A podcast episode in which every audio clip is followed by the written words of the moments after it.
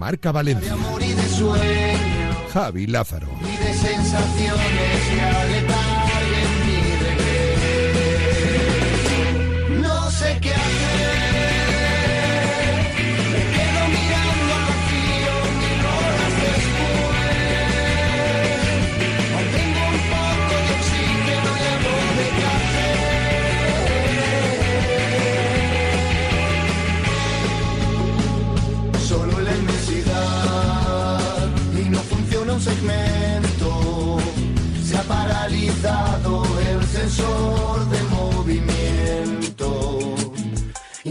respirar,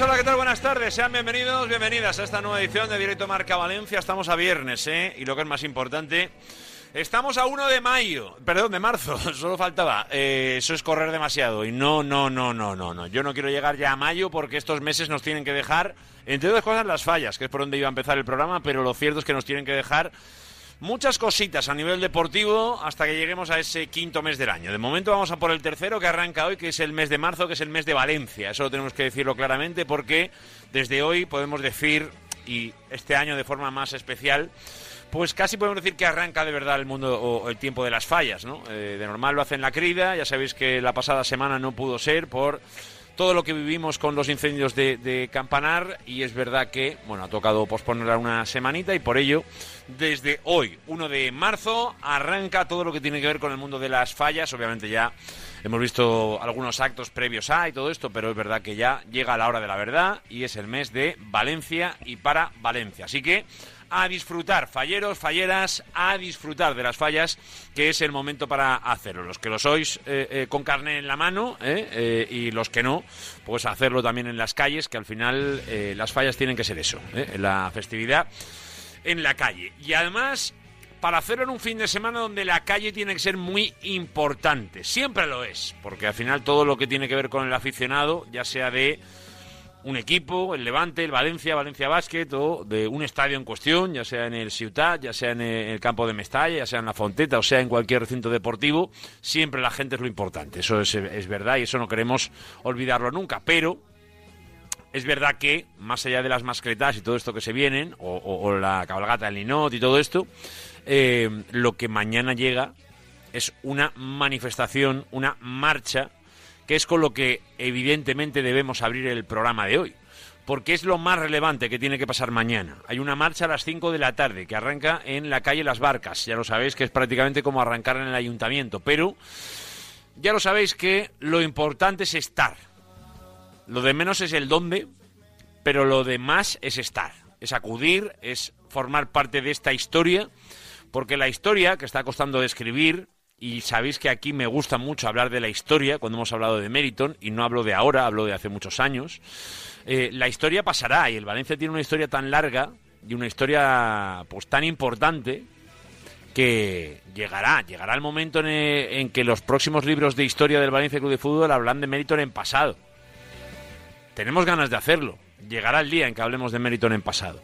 Y cuando eso llegue, habrá que relatar, y lo harán los grandísimos historiadores que tiene el entorno del Valencia Club de Fútbol, muchos y muy buenos, eh, recordarán todo lo que se hizo durante ese tramo de, de- pelea callejera, ciudadana, al final de- desde la grada, para intentar recuperar el club, y se contarán que en días como el 2 de marzo del año 2024, Valencia, el valencianismo, la gente, aquellos que han mantenido, mantienen y mantendrán al escudo, salieron a la calle para decir basta ya, y salieron a la calle para decir lim go home, y salieron a la calle para decir ya está bien de esta tomadura de pelo que supone la gestión actual de Meriton en el Valencia. que podrá ser muy legal para muchas cosas, pero lo que es es indecente para otras. Y lo que es un club que antiguamente, por lo menos mm, los que tenemos la capacidad de peinar canas o de que vaya abriéndose poco a poco el cartón en el camino, pues eh, recordamos lo que es un Valencia que pelease por no solo ganar ligas, que lo hacía, sino estar entre los mejores de Europa. Y eso, y eso hace mucho que no lo vivimos en Valencia. Y eso, y eso, de entrada, ya hasta cuando empiezan las temporadas, desde la presidencia se habla de no descender. Esa es la nueva realidad, entonces no tiene sentido que esto continúe. Por eso hay que ir mañana a la calle y a las 5 de la tarde estar en la calle Las Barcas para hablar de todo lo que haya que hablar, pero sobre todo de hacer valencianismo, como decimos siempre. Mañana es una protesta y hay un mensaje claro y es Lim Go Home, pero también de la mano de ese Lim Go Home va siempre él Amun Valencia. Y eso es lo que mañana tiene que sentirse en la calle. Porque luego se tiene que sentir también en el estadio. Y en el estadio sentiremos también seguro el Lim Go Home, pero sobre todo el Amun Valencia, en cualquiera de sus vertientes, en cualquiera de sus versiones eh, musicales, sobre todo, ¿no? Que nos gusta un poco contar eh, y cantar en, en el interior de Mestalla. Pero también habrá tiempo para partidazo. Y en el partidazo también debe ser protagonista el Amun Valencia. Y lo digo porque no estaría de más que mañana más que nunca Mestalla le gritase, le cantase, animase directamente a su equipo. Porque es importante mañana no desviar la atención ante todo lo que pueda pasar, ante todo lo que se pueda decir, ante todos los gestos que se puedan ver.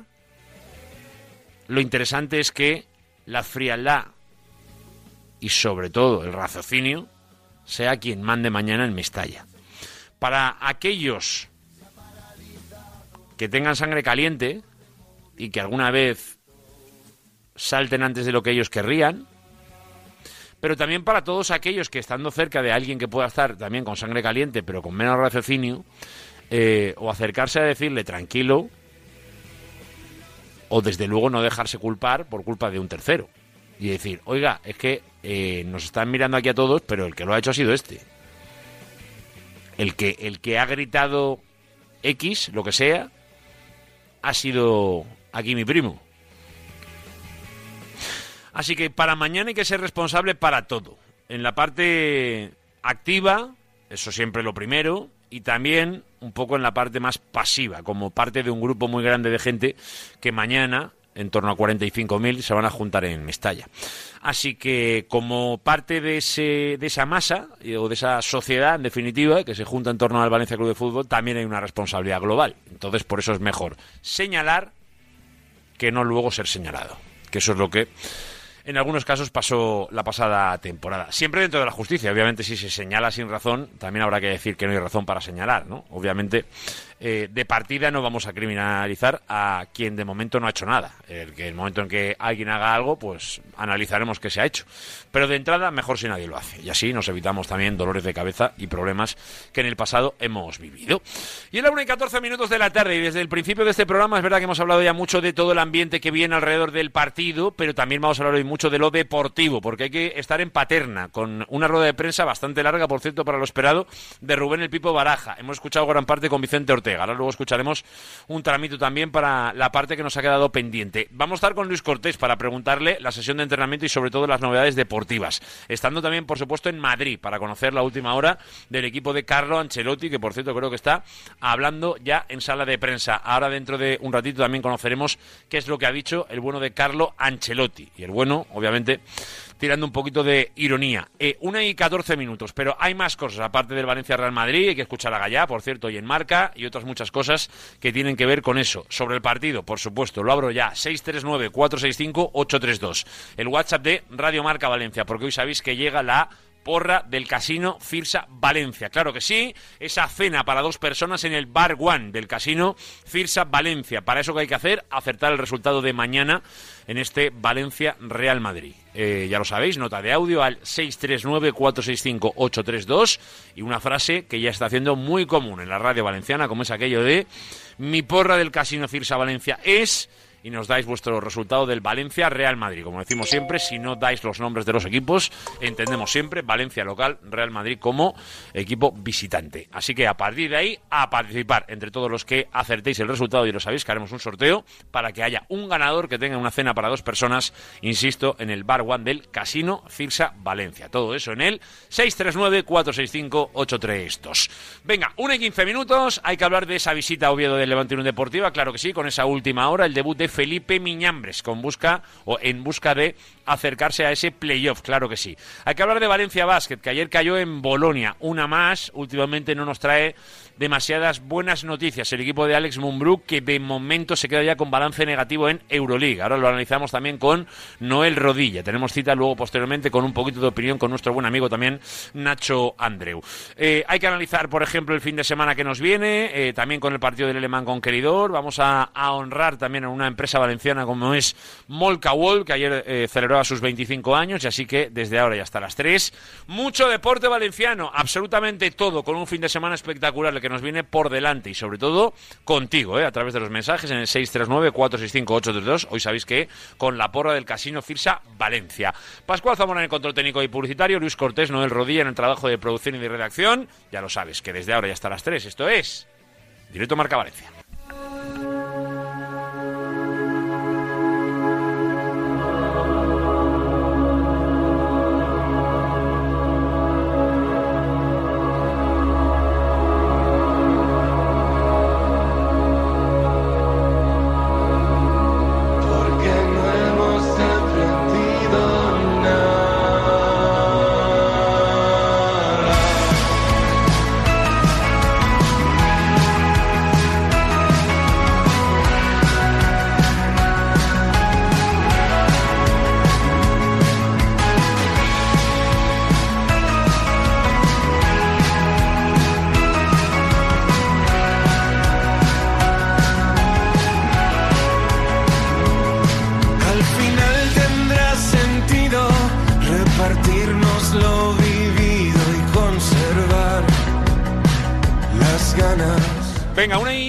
17 minutos de la tarde y 18 ya. Ya os digo que, obviamente, vamos a hablar y mucho hoy del Valencia Real Madrid, también del resto de cuestiones que tienen que ver con el deporte valenciano. Eh, pero sobre todo, eh, un, para aquellos que habéis escuchado a Baraja eh, con Vicente Ortega, que se nos ha quedado el último tramo pendiente de escuchar, eh, la parte que no se ha oído se va a escuchar ahora en este programa. No todo, por, por, no volver a repetirlo, porque hasta hace muy poquito hemos escuchado con Vicente Ortega. Creo que en torno a los primeros 18, 19 minutos de rueda de prensa, o un poquito menos, no sé, lo tenemos ahí un poquito más controlado. Luego escucharemos el tramo final, que creo que va en torno a los 8 10 minutos de la última, de esa rueda de prensa del bueno de Rubén El Pipo Baraja. Lo digo para aquellos que os habéis quedado un poco a medias. Ahora vamos con, con todo ello. Pero antes, vamos a la ciudad deportiva de Paterna, donde está el bueno de Luis Cortés, que obviamente ha estado presente en esa rueda de prensa también. Hola, Luco, muy buenas. ¿Qué tal? Muy buenas tardes a todos. Qué calor hace. ¿eh? Estoy en manga corta, es brutal. Va haciendo O sea, es brutal. calorcito, va haciendo calorcito. No, ¿eh? no, no, no, va haciendo calorcito. No, esto es preocupante. O sea, nos vamos. No, iba a decir una barbaridad. El mundo se va. A la B, va. a la B, nos vamos a la B, que decía el argentino, Se, ya lo se- sabes. se- se nos va, se nos va, se nos va. O sea, eh, fui hace dos semanas a esquiar. No nevó ningún día en paz de la casa. Ni un día. Esto es muy preocupante. Por Bueno, a ver, coña. yo estuve en Cuenca el otro día y me, y me nevó, con lo cual, pues también es raro, ¿no? Un poco todo, pero pasa, pasa, a veces pasa, a veces pasa. No, pero es verdad, es verdad, es verdad que este clima de fallas es, es poco. Pero Cuenca, ¿por qué? es demasiado. ¿Por qué? Porque me fui de excursión. Las, chor- todo la- respeto para Cuenca. las, chorre- las tengo- chorreras del Cabriel, muy recomendable, por cierto. Yo tengo familia en Cuenca, yo tengo familia en Cuenca y una de las primeras chicas con la que me di un beso fue en verdad, Cuenca. Paco Alzamora, de cultura, de verdad, muy bien, muy bien. Sí, sí, en Enguídanos la pesquera. eh, Ahí, claro, ahí, buena zona esa, exacto, ahí estuvimos. Claro, esa es mi familia, pero no sé, es raro irse a Cuenca, ¿no? No sé, no sé. Bueno, oye, cada uno se va donde quiere. Bo- bo- bo- bonito mapa español tenemos, ¿eh? Con, con mucha montaña, con mucho mar. Si tenemos opciones para todos los gusta, al que le guste un poco la montaña, pues a ver qué para adentro. Tenemos excursiones fabulosas, ¿eh? Eh, y en la Es comunidad. como, es como quien se viene a Valencia y se va a Giria. No sé, no tiene sentido. Bueno, no, no sé qué es lo mejor de Cuenca, pero no voy a hacer la pregunta para no faltar a nadie. Venga, 1 y 20 minutos. También está con nosotros hoy Noel Rodilla. Hola, Noel, buenas. No le contesto por, por respeto, pero oye, 4 grados esta mañana en Sacañet, ¿eh? a las 9 de la mañana. ¿eh? Uh. Cuatro grados. ¿En dónde? ¿En dónde? Sacañet, es que el, pro- el problema de no saber geografía. A ver, eh, no, no, si lo, si lo que me ha sorprendido, si lo que me ha sorprendido es que ha localizado enseguida el tema de Cuenca, o sea, eh, eh, Pero porque mi familia es de allí. no, no, por eso, por eso, por Ah, eso, ah, por eso, por eso, te lo has sacado de la chistera y me ha sorprendido y lo he aplaudido, eh, también a, a la vez, eh, eh, eh, es verdad que sí.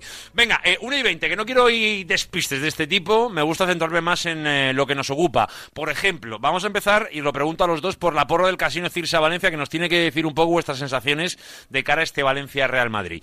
Luis Cortés, con todo lo que has oído, previa de partido, no sé qué, te pregunto directamente, ¿cuál es tu porra del Casino Cirsa Valencia? Ahora te preguntaré por las novedades informativas. Mi porra del casino Cirsa Valencia es Valencia 2, Diego López, Sergi Canós, Oh. Rodríguez estará contento conmigo. Real Madrid 1. Noel Rodilla, ¿y tú?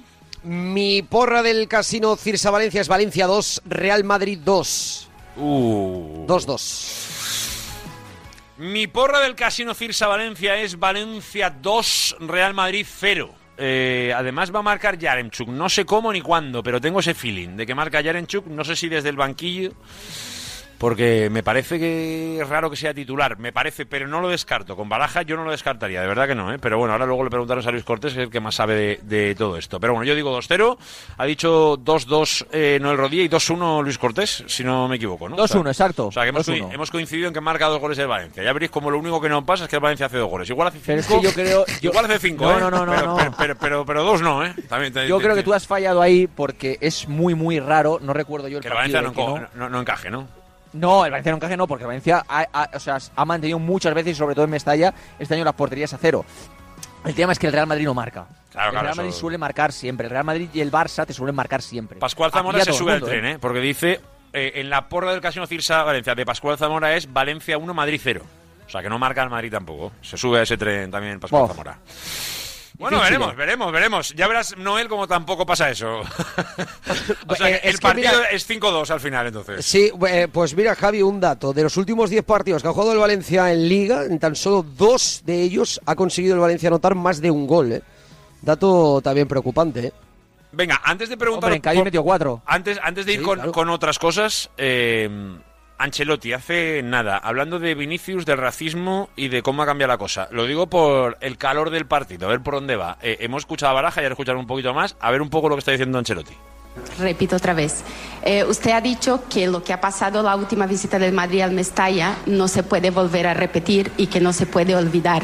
Pero en su opinión, ¿usted cree que se ha avanzado en dirección a combatir el racismo en el fútbol español desde aquello? Gracias. Yo creo que sí, porque el mismo Valencia ha actuado, creo, de manera contundente, como creo que todo el, todo el mundo y todos nosotros que amamos este deporte, no, no solo este deporte, esta sociedad tiene que actuar cuando alguien comete un delito, que sea un insulto racista, que sea una violencia, creo que tenemos que actuar creo que eh, el Valencia Fútbol Club ha actuado de la manera mejor en este sentido. Muchas gracias. Pues el señor Ancelotti ha cogido una manguera. eh, yo creo que no había mucho fuego, lo tengo que decir, porque eh, de forma personal el lunes tuve la sensación de que se nos venía una semana muy intensa, porque ya empezó un poco a generarse ese caldo de cultivo con el tema eh, del documental y todo esto. Pero de verdad que desde ese día hasta hoy tengo la sensación de que entre todos hemos hecho un ejercicio de madurez y me pongo en primera persona porque creo que todos y los que estáis escuchando sois partes de esto también, porque creo que afecta a toda la sociedad valenciana creo que hay un ejercicio generalizado de madurez en las declaraciones que hoy escuchamos a Gallán Marca, que escuchamos a- al resto de compañeros suyos que han dado declaraciones esta semana. Eh, hoy a Baraja, eh, al que hemos escuchado eh, con un mensaje bastante claro y además sin morderse la lengua, dejando claro que fallaron todos, Vinicius incluido, que también puede aprender de, de cosas que pasaron. Y a mí, en este caso concreto, igual que estábamos y fuimos muy críticos el año pasado con Ancelotti, creo que no está de más decir que esta declaración que acabamos de escuchar es coger la manguera y tirar todo el agua posible eh, encima del poco fuego que aparentemente había. Eh, no sé si mañana la cosa se irá calentando, que luego llega la hora del partido y la cosa se va calentando. Pero en la previa de partido en general creo que hay un acto de madurez por todos los lados. Tengo la sensación. Tengo la sensación. Porque una cosa es tener una declaración de sí, la cosa ha avanzado. Pero Ancelotti en dos ocasiones, en este último sonido que acabamos de escuchar, viene a defender al Valencia porque viene a decir que no se puede hacer mejor, literalmente, eh, eh, eh, lo viene a decir, y que el Valencia fue tajante y además eh, fue muy claro desde el primer momento con lo que había sucedido. Yo no sé si lo cree o no lo cree, no me importa. Pero lo que me importa de verdad es lo que dice públicamente. Y que públicamente hoy Ancelotti diga eso, me parece que ayuda al ambiente y al contexto del partido. Así que, igual que estábamos aplaudiendo las declaraciones en el entorno Valencia Club de Fútbol, yo creo que esta declaración de Ancelotti, hay que ser justos y objetivos, eh, ayuda a la normalización de un partido que siempre tiene su calor y su color, como es un Valencia Real Madrid de toda la vida, siempre lo ha tenido. Y así tiene que ser, pero dentro de unos márgenes bien cerraditos y acotados, que es la del respeto, por supuesto nada de racismo, eh, eh, esa bandera de igualdad que hoy ha presentado el Valencia, que me parece muy bien esa igualdad a exportar al resto del mundo. Os lo pregunto directamente antes de ya meternos en materia. Eh, creo que el caldo de cultivo generado, y teníamos cierto temor si nos vamos meses atrás, es el idóneo y el correcto. Y creo que hoy se pueden cargar pocas cintas respecto a nada o nadie. Es la sensación que tengo. Evidentemente, individuos y frases malsonantes habrán y encontraremos, estoy convencido. Sobre todo si nos perdemos en redes sociales, etcétera. Pero de los protagonistas, empiezo contigo, Luco. Creo que son las declaraciones que se les debe pedir, ¿no? Se les debe casi exigir, teniendo en cuenta el de dónde venimos. Sí, a ver, mm, eh, yo creo que hasta se le puede perdonar a Ancelotti lo del Valencia Fútbol Club, ¿no? Bueno, eso Porque sí, eso sí. La, la verdad es que las declaraciones son, son bastante buenas. A ver, eh, yo creo que desde que Gallá pues, eh, puso el grito en el cielo en el diario Marca, viendo la sensación palpable de todos los futbolistas cuando salen de la ciudad deportiva de Paterna en el caso del Valencia, yo creo que ya hay que empezar a hablar de fútbol. Y empezar porque es que ah, pues, estamos hablando todos los días de Netflix, el racismo, Vinicius, etcétera. ¿no? Mañana es un partido de fútbol, es muy importante para el Real Madrid porque se juega la Liga, es muy importante para el Valencia porque sigue aspirando a Europa, es muy importante porque es un clásico del fútbol español y yo creo que, que es un clásico bonito y hay que hablar de fútbol. ¿Qué es lo que piden los jugadores del Valencia? Que se hable de fútbol. Venga. Por lo tanto, es eh, las palabras idóneas. Y eso es una cosa que Ancelotti, para mí, a pesar de que se equivoca eh, en las palabras de la temporada pasada, en la primera rueda de prensa que hace post partido, diciendo que fue todo el estadio, se equivoca. Ahora, obviamente, yo creo que es una especie de, de subsanar eso. También quiero ver la respuesta de Vinicius. Que Vinicius sea igual de elegante. También lo pediría yo, ¿eh? Ya corrigió, ¿eh? el año pasado Ancelotti, por ser justos, ya corrigió en la rueda de prensa posterior, a los dos o tres días, no recuerdo bien, pero, pero ya, ya matizó que no había sido todo el estadio y que, y que había sido una pequeña parte. Eh, con esto acabo con, con Noel, eh, si quieres apuntar algo más, eh, o si no nos metemos ya en la información pura y dura del resto de cuestiones. Noel. Muy, muy, muy directo, Javi. Me da la sensación de que hay un mensaje institucional por parte de los dos equipos para intentar evitar y poner en un segundo plano estos incidentes. Se espera, evidentemente, que no ocurra eh, de nuevo lo mismo que ocurrió el año pasado. Pero, hombre, pensar que en un Real Madrid-Valencia, en Valencia-Real Madrid en este caso, va a ser un partido más, eh, yo creo que eso no lo, no lo piensa nadie. Va a ser un partido muy caliente. Esperemos que eso pase en segundo plano. Veremos, ¿eh? Y vamos a ir ya con él después de pausa. Además, ahora os vamos a escuchar a través del 639-465-832. Ya lo sabéis que estamos con la porra del Casino Cirsa Valencia, ¿eh? En este Valencia Real Madrid. Sabéis que tiene una cena para dos personas de premios si aciertas el resultado. Pero antes, eh, tengo que ir con el rodilla para hacerlo o para sacar los titulares informativos, sobre todo de Levante y Valencia Basket. En clave Levante, tampoco se olvidará, o por lo menos quedará marcado el partido de mañana por la vuelta de Felipe a los banquillos. ¿Que llegan qué situación? ¿Cómo está esa lista de convocados que ya tiene Levante Unión Deportiva, Noel? Pues llega Javi con la vuelta de varios jugadores, como por ejemplo el de Cocho Arasville, de, de Cocho, que vuelve después de recuperarse de esa rotura en el recto femoral de la pierna izquierda. Recupera en la lista a Robert Ibáñez, del que prescindió Javi Calleja en sus últimas convocatorias por decisión técnica, e incluye al canterano lateral izquierdo de 19 años, Jorge Cabello, que milita en el Atlético Levante y que viajará por primera vez en Liga eh, en el primer equipo del, Levante. Se quedan fuera Algovia y Blesa por lesión y también Alex Valle, que ya está recuperado de su lesión muscular, que ya entrenó en, eh, en este ayer y hoy, pero que eh, no- sigue sin tener ritmo adecuado de competición, por lo tanto se quedará también una semana más fuera de la lista de convocados para disputar el partido de mañana ante el Real Oviedo. El Levante Unión Deportiva, ¿eh? que desde luego necesita reaccionar y lo tiene complicado porque enfrente va a tener a un muy buen equipo como es el Oviedo y un equipo que este año eh, está mejorando bastante. Luego eh, tenemos cita con un ex del Oviedo como es Mosa, el ex del eh, Levante Unión Deportiva también, que además ha estado de técnico en el Huesca esta temporada y que nos va a ayudar un poquito a, estudiar y analizar el partido de, de mañana. Eh, en clave Levante Unión Deportiva, no sé si nos dejamos algo, si no pasamos un poco a la derrota de Valencia Basket ayer, que de momento pues nos deja un Valencia Basket ya con balance negativo, ¿no? En, en Euroliga. Sí, Javi, antes de pasar a Valencia Basket, un pequeño detalle. Sí. Es que el Levante ha pedido retrasar el duelo ante el Burgos, que es el próximo 16 de marzo, porque, eh, como ya eh, hemos contado, el Levante Andorra, que se debería de haber disputado esta pasada semana, se disputará el próximo 13 de marzo, es miércoles, el 16. El equipo tiene que disputar, eh, tiene que verse las caras contra el Burgos, y ya conocéis ya lo que ya viene siendo habitual, estos viajes transatlánticos que tiene que hacer el Levante de 24 horas para poder disputar un partido. Veremos si finalmente se retrasa ese duelo ante el Burgos. Le han destrozado las fallas al Levante, ¿eh? Sí, sí, total. Tal cual, tal cual, tal cual. Mamma mía. Y a, y a- y a Noel Rodilla, ¿eh? También un poquito, ¿eh? Noel, poquito, poquito. ¿eh? Bueno, afortu- afortunadamente eh, eh, juegan el 16, pero juegan fuera. Pero hay que Eso estar es también verdad, eso atentos, verdad, eso evidentemente. Es cierto, es cierto, es cierto, claro que sí. Venga, eh, una y 31. Eh, Noel Rodilla ayer, palmatorio de Valencia Basket, que, que nos deja ahí un poquito. Bueno, es verdad que al final no dejas de visitar el quinto de, de Euroliga, que eso ya supone mucho.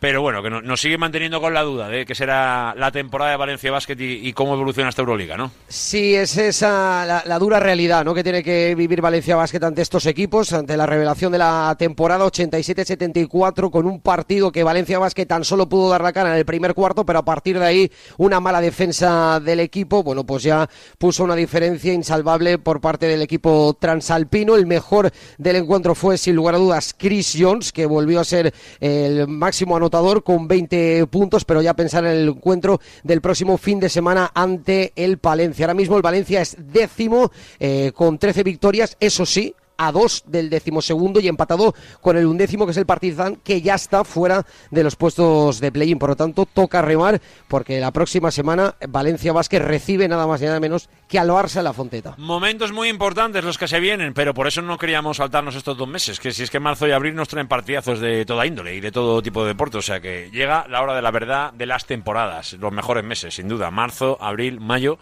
donde todo se juega, claro que sí. Abrazo grande, Noel Rodilla.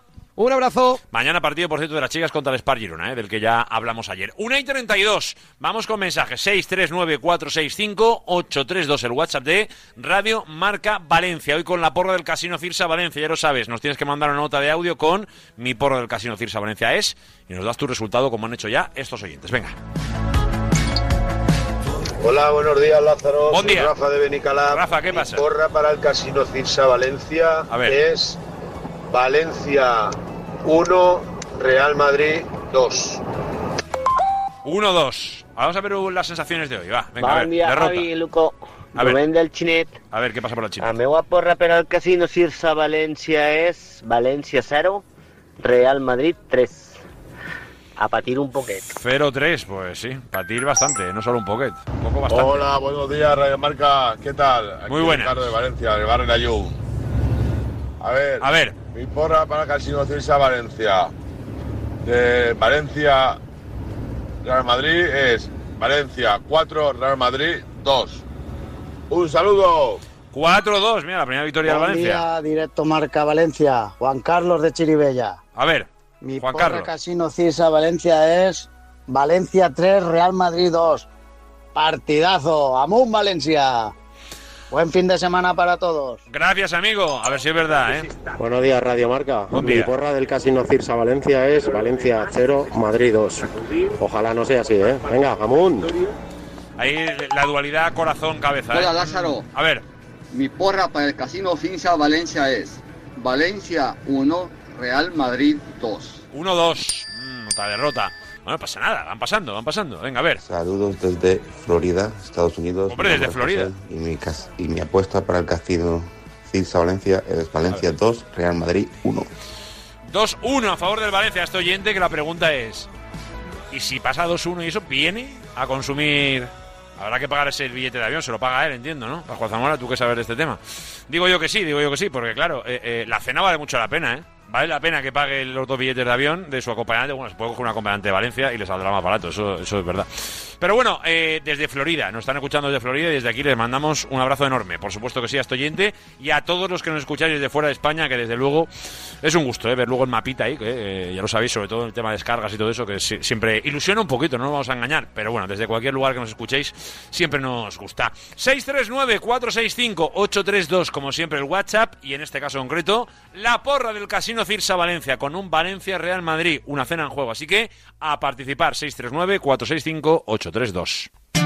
Palets Castillo, número uno de la fabricación de palets con madera sostenible en España. Palets Castillo es uno de los cinco mayores productores de palets de Europa. Palets Castillo, empresa del sector del embalaje en madera con más de 90 años de historia y experiencia. Patrocinador oficial de los equipos femenino y masculino del Club Deportivo Soneja. Descúbrenos en paletscastillo.com y en el 964 13 27 27 en Soneja, Castellón.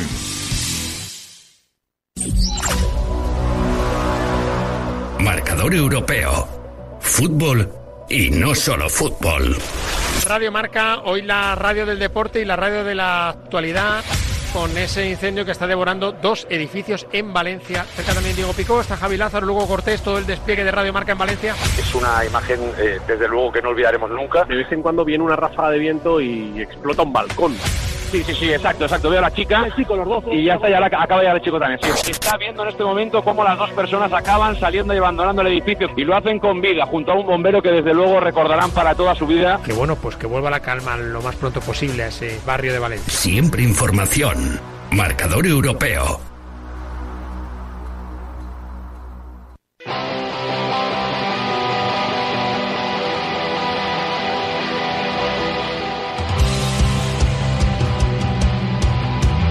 Estás escuchando Directo Marca Valencia con Javi Lázaro.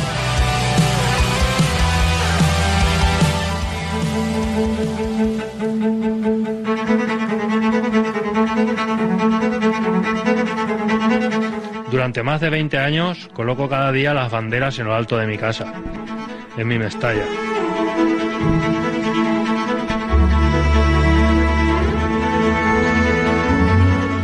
Para quien no lo sepa, en nuestro estadio reflejamos la clasificación del torneo de liga de esta forma tan peculiar, con las banderas de los clubes de primera división en lo más alto del fondo norte.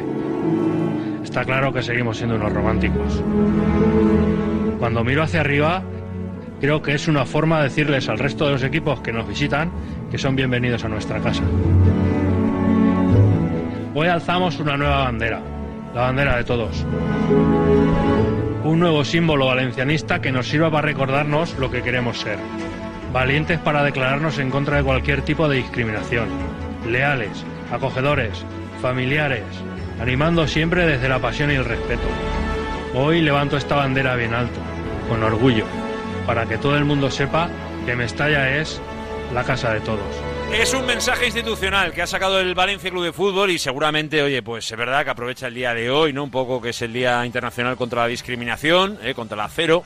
Bueno, a favor obviamente de la cero discriminación, como no puede ser de, otra manera. Viene de la mano del partido de mañana y obviamente de los antecedentes que se generaron el año pasado.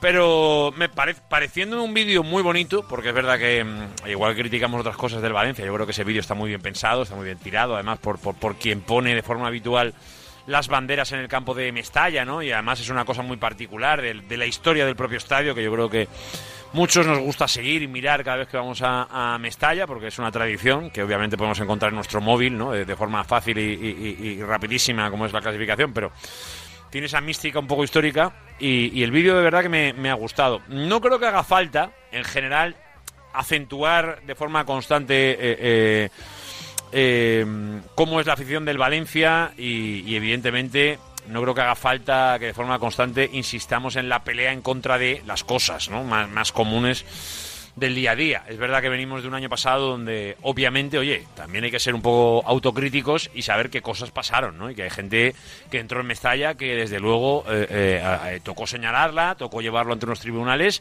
y tocó pedir justicia, ¿no? En ese caso, claro, porque está demostrado y ahí está, y veremos lo que dicen los tribunales, que para eso están. Bueno, es un acto bonito que llega en el día de una previa de un partido muy bonita, eh, en la que estamos eh, a la 1 y 39. Y seguimos en Paterna con Luis Cortés, donde ha entrenado el equipo esta misma mañana. y donde ha hablado Rubén el Pipo Baraja. Eh, en líneas generales, eh, no sé qué Baraja has encontrado. Habrá gran parte de la audiencia que ya habrá escuchado una gran parte de esa rueda de prensa porque lo hemos escuchado con Vicente Ortega, Luco, pero ¿cómo has visto a Baraja y cómo un poco has sentido, ¿no? Un poco este día previo a la visita del Madrid. Eh, más allá de la bandera, bueno, la bandera de todos, la bandera contra el racismo, ese mensaje contra el racismo y unidad de todos, que me parece muy bien por parte del Valencia. Eh, otro- otra visión que hay, que obviamente no es nada que tiene que ver con el racismo, incluso es mucho menos importante que el racismo, pero con nuevas cubiertas, nuevos estadios, estadios modernos, esto se termina, ¿eh? Estas tradiciones se terminan. Bueno, se pueden buscar otras ubicaciones. Bah, bah. Bueno, seguimos, Sí. que hoy no nos ocupa esto. Eso es verdad. Eh, he visto al Pipo Baraja tranquilo, he visto al Pipo Baraja con un mensaje conciliador, con un mensaje, obviamente también entiendo que ha sido pactado, consensuado, hablado, trabajado con gente profesional de comunicación del club. Me ha parecido correcto todo. Me ha parecido si- siempre en rueda de prensa el Pipo es eh, una persona que a mí me parece sensata, correcta y que sin armar muchos barullos y pegar golpes extremadamente gordos encima de la mesa, dice lo que tiene que decir. Y creo que hoy ha estado perfecto, por ejemplo, cuando ha hablado, punto número uno, de Vinicius, que dice, nosotros tenemos que mejorar y el propio Vinicius también tiene que mejorar. Y luego ya dice, pero toca hablar de lo deportivo, ¿no? Me parece que es eh, un mensaje correcto, un mensaje que es el que, que había que lanzar, un mensaje que, que centra toda la actualidad del partido en los tres puntos y obviamente también señala a la gente que gritó de forma racista a Vinicius y también señala al propio futbolista que también no tuvo sus errores siendo también una víctima de esos insultos. Eh, me parece también correcto el eh, mensaje de Real Madrid Televisión. No es Baraja el que tiene que protestar, no es Baraja el que tiene que pegar el golpe encima de la mesa. No creo que sea yo coherente que el Pipo Baraja monte un percal aquí por Real Madrid Televisión y el club no haya hecho ni un solo mensaje crítico hacia esta situación. Creo que no sería coherente y no tendría ningún tipo de sentido. Por lo tanto, el mensaje de Baraja con Real Madrid Televisión también me ha parecido bien. Eh, no ha desvelado en este caso ningún tipo de pista sobre el posible 11 que es también obviamente eh, natural y eh, bueno lo que venimos explicando durante toda la semana aquí en directo Marca Valencia los tres futbolistas que estaban en el alambre porque han tenido lesiones a medio corto plazo Andrea Almeida Diego López y Thierry Rendal Titi estarán los tres que es algo que venimos contando aquí en Radio Marca desde el pasado lunes. Y también se puede seguir por Twitter, arroba RM Valencia, los mensajes que nosotros trasladábamos, pues bien, eh, creo que Thierry y André no partirán como titulares porque llevan un tiempo lo suficientemente largo fuera de los terrenos de juego para meterles de inicio contra un Real Madrid, aunque sí que es cierto que Baraja en ningún momento los ha dejado fuera de un posible 11 hoy en rueda de prensa y creo que sí que partirá de titular Diego López. ¿no? De Diego López eh, ha especificado que él también tuvo su misma lesión, eso lo hemos hablado ya en muchas ocasiones aquí, que está bien, que en principio no hay ningún tipo de riesgo a que recaiga en una lesión más profunda en la zona del eh, pómulo. Eh, incluso también ha, argumentado que el propio futbolista, ¿no? Eh, pues le metía presión para decirle quiero jugar, quiero jugar, quiero jugar.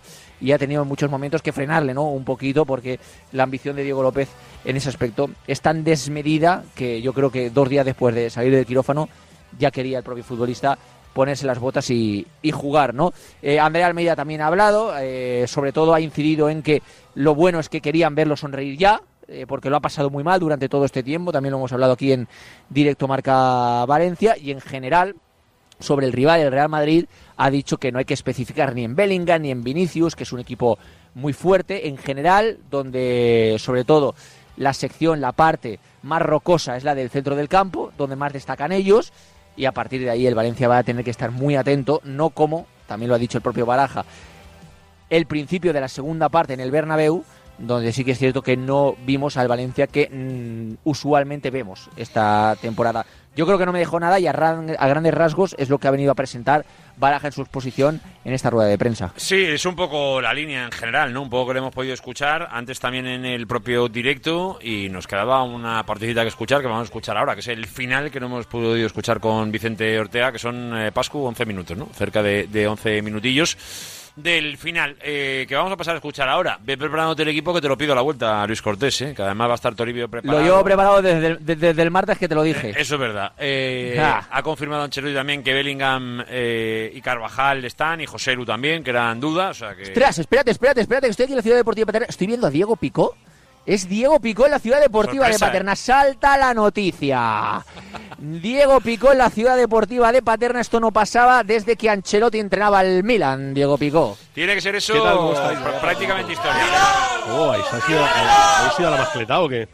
No, porque quedan 15 Ahí hay minutos para que ¿eh? pase, hombre, claro. Si es que, de verdad, si es que, si es que tengo a dos tíos en paterna que, que no hacen uno Pero entre Javi, ellos dos. tienes que, tienes que hacer el, el- el- el programa desde el balcón del ayuntamiento. Si tío. yo si me, O sea, si me invitan, yo me voy para allá. Yo eso no tengo problema. Solo hablo yo con la gente del ayuntamiento que me ha con- cogido con- mucha confianza. Con los y- problemas que nos da la tecnología cuando hay tanta gente, no sé yo si es bueno eso, ¿eh? pero, y pero en lo un momento intentaremos. dado. Oye, muy bien baraja, ¿eh? Muy bien, muy bien. Bueno, escuchadme una cosa, que el que hace el guion y el programa soy yo, que aquí Luis Cortés me va metiendo gente cuando iba a tirar baraja, o sea, una cosa que está muy bien. Diego No, Pigo... pero está- no, hombre, yo ah, no hago, no hago spoiler, pero está muy bien baraja, hombre. No, no, si ya hemos, si hemos ido una gran parte, si nos falta solo el final, o sea que esto va a ser rápido. Diego Pico, que ya aprovecho, te mando un saludo, ¿eh? que Luis Cortés ya ha querido que saludaras, pues yo te saludo. Te mando un abrazo. Diego Pico, ¿eh? Clave.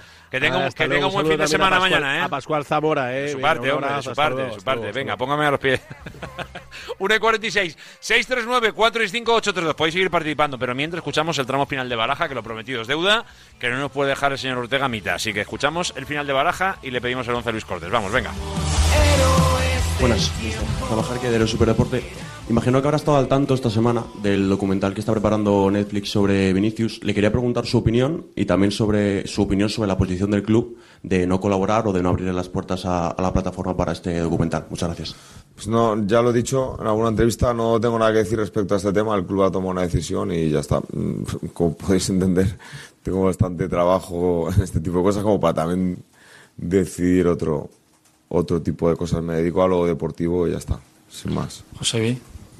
Així, mister, José Luis Sánchez, per a punt, Radio Televisió Pública Valenciana. El València torna a jugar després d'una setmana sense competir per aquest incendi que n'hi hagué a la ciutat ara fa una setmana.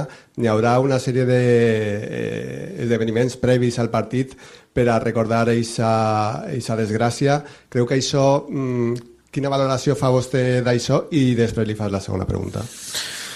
Bueno, me parece la- la- el fin de semana fue durísimo para todo el pueblo valenciano, para Valencia, para nosotros también, porque no nos sentíamos tampoco con la fuerza de, de poder ir a, ese partido a- después de lo que estaba sucediendo en nuestra, nuestra sociedad, del dolor que teníamos todos. Ah, y me parece que esto sí que es un primer plano, ¿no? que, que- que de alguna manera home- homenajeemos a toda esa gente que consiguió ah, tratar de minimizar los, eh, las, situaciones que se vivieron en, en ese, en incendio y aplaudirles porque bueno, han sido fundamentales, ¿no? Todos los cuerpos de seguridad del Estado, policía, bomberos, Cruz Roja, hospitales, toda la gente que estuvo allí, toda la gente que se ha volcado en este tipo de, de ayudas, de, de, hacerlos sentir eh, parte de, de, nosotros, pues eh, que se homenajeen, me parece fenomenal, sin duda. L'altra pregunta és, eh, per lo que va passar l'any passat a Mestalla, per lo que va passar en guany al Bernabéu, ha notat en el vestidor una sobreexcitació, una sobremotivació entre els futbolistes i si és aixina, eh, com l'ha treballat? N'hi ha Madrid? No, no, nosotros. Yo soy de los que piensa que todos los partidos son diferentes. Porque. eh, pues el año pasado tenía un contexto diferente al de ahora. ah, en el Bernabéu también distinto. Y ahora tiene otro diferente. Entonces. eh, no pensamos que los patrones se vayan a repetir. Además, el Real Madrid puede cambiar jugadores, puede rotar. ah, nosotros podemos también meter jugadores diferentes. Es que cada partido es distinto, los, los escenarios son distintos y lo que sí espero es un partido competido en el que la Valencia eh, consigamos estar a nuestro máximo nivel y a ver si ese máximo nivel nos da la posibilidad de, de poner dificultad al Madrid y, y- y poder ganar el partido. Esto es lo que, lo que realmente es importante para mí. Aquí Iván. Hola, mister. Buenas tardes. Iván Arraiz para la cadena COPE. Eh, ayer dijo Gallá precisamente en COPE que le gustaría que usted siguiera muchos años en el Valencia Club de Fútbol. Sé que en la previa del Valencia-Madrid usted no va a querer hablar de, de esto, pero sí que le pregunto si este tipo de partidos en Mestalla contra el Madrid eh, ratifican lo que eh, un día dijo usted de que está viviendo un sueño al frente del banquillo del Valencia. Sí, sin duda. Yo, cada partido la oportunidad de, pues, no sé, sentarte en el banquillo salir a la banda de Mestalla como entrenador, para mí es un, es un orgullo, es un privilegio que, estoy disfrutando y bueno, pues lo que espero ahora es que toda esa ilusión, esa energía que, que hemos puesto durante la semana con el trabajo semanal, pues ah, nos dé la posibilidad de hacer un buen partido y que nuestros aficionados puedan, puedan disfrutar de nuestro esfuerzo, de nuestro compromiso y que el equipo lo dé todo. Esto es un poco la, la sensación que me quiero quedar con, con, el post partido, ¿no? Es decir, pase lo que pase con el resultado, que la gente se vaya a su casa diciendo este es el Valencia con el que me identifico, ¿no? Y esto es algo que afortunadamente nuestra afición no- no- nos hace sentir en cada, cada partido, ¿no? Porque están llenando, están siguiendo al equipo, están apoyando a este grupo de jugadores que, que está creciendo muchísimo y, nosotros estamos muy agradecidos, ¿no? Entonces, a ver si podemos conseguirles darles esta, esta alegría. Buenas, mister, ¿qué tal? Juan Sempere para Afición Deportiva.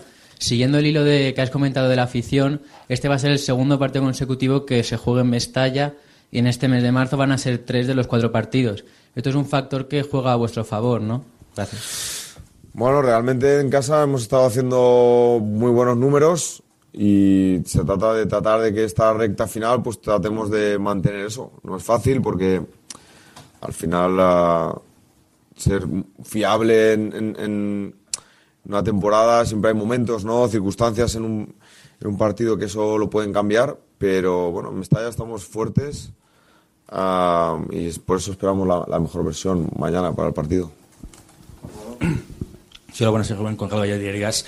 Eh, ¿Cómo ves a Diego López? Tú tuviste una, una lesión parecida a la suya. Eh, uno con la máscara puede jugar los 90 minutos. ¿Se lo ves para, para estar ya a disposición de, de jugar Sí, los 90 no, minutos? está listo, está listo. Sí, él realmente se siente bien. eh, es verdad que es un poco todo aparatoso, pero él es un, un chico que tiene una gran energía, una gran mentalidad y casi me, exige, ¿no? Que quiero estar, mister, quiero, quiero estar en el partido ya y lo tengo que frenar un poco.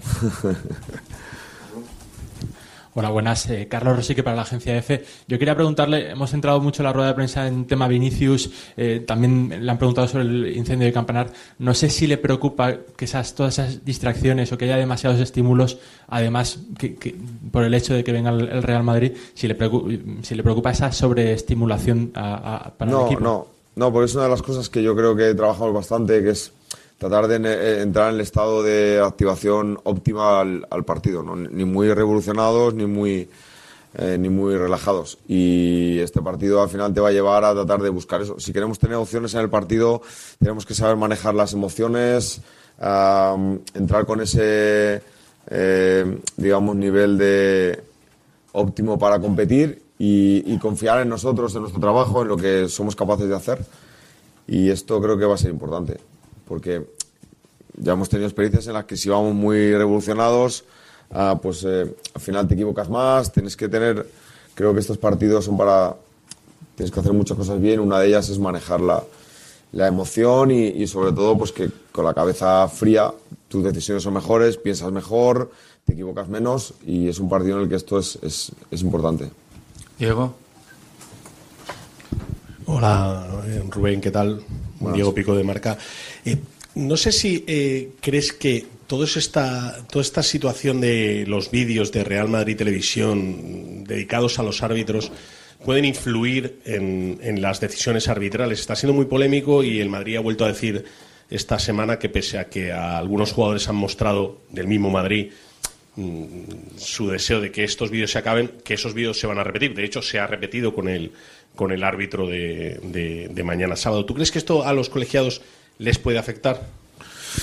Mm, no lo sé, realmente no sé, no, he podido verlos, ¿eh? si te digo, soy sincero, no sé un poco, esta información no, la puedo corroborar o, si no la he visto no suelo opinar, pero yo creo que eh, los árbitros son grandes profesionales eh, y creo que saben manejar este tipo de situaciones. El árbitro que vamos a tener el, partido mañana me parece un, un excelente árbitro, tiene una trayectoria magnífica y estoy convencido que, que, que va a saber manejar la, la situación sin ningún tipo de problema. Aquí, Luco. ¿Qué tal, mister? Buenos días, Luis Cortés de Radio Marca. Eh, se supo la semana pasada que, bueno, que un jugador que tiene muchas papeletas para jugar mañana titular, Mosquera, renovó automáticamente, ha cumplido una vuelta entera eh, jugando como titular en una semana donde usted también en una entrevista ha hablado de la ambición. ¿Una ambición para un futuro Valencia medio o largo plazo será que consiga retener a futbolistas como Mosquera, que están brillando tan jóvenes? Gracias. Bueno, Cristian está, completando una temporada en continuidad, en partidos, en minutos, en experiencias, en su rendimiento muy positiva y, y esto pues al final te da la posibilidad de que, ah, pues, que puedas renovar, de que puedas mejorar un poco tus condiciones, eh, pero este tipo de cosas ahora nos tienen que perturbar, creo que nos tiene que preocupar. Ah, hasta ahora creo que el equipo está compitiendo bien, estamos en una buena línea.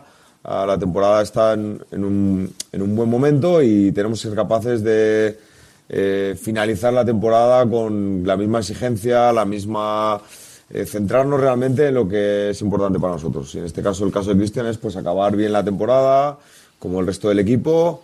Um, y recordar también que los postres es lo único, lo último que uno se acuerda de, de las temporadas, ¿no? Las fases finales de los, de los campeonatos y yo les insisto mucho en que tú puedes hacer una, haber hecho una buena parte de la temporada, pero la parte final es la que a todos se nos queda la retina y, y esta ambición tenemos que mantenerla hasta el, hasta el final. Vamos con la última.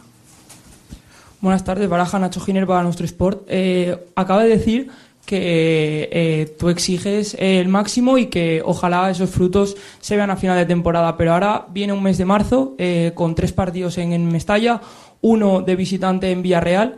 Eh, ¿Crees que este mes puede ser un punto de inflexión en la temporada de Valencia para mirar más hacia arriba que quedarse en una décima plaza? Gracias.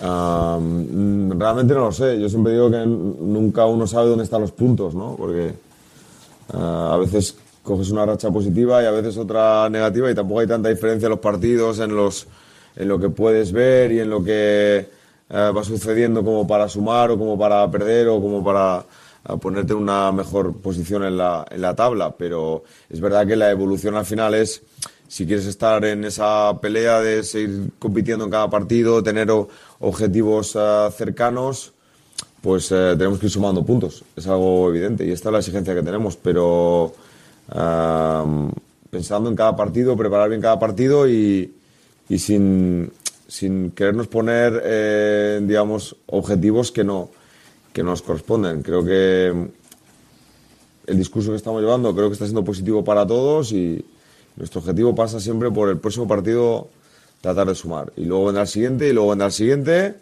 eh, y al final de temporada pues haremos una valoración de, del resultado del, del equipo. Pero creo que cambiar a veces discursos sobre la marcha no es, no es positivo, ¿no? porque al final empezamos a, a generar unas expectativas que, que no, no, no, nos pueden ayudar.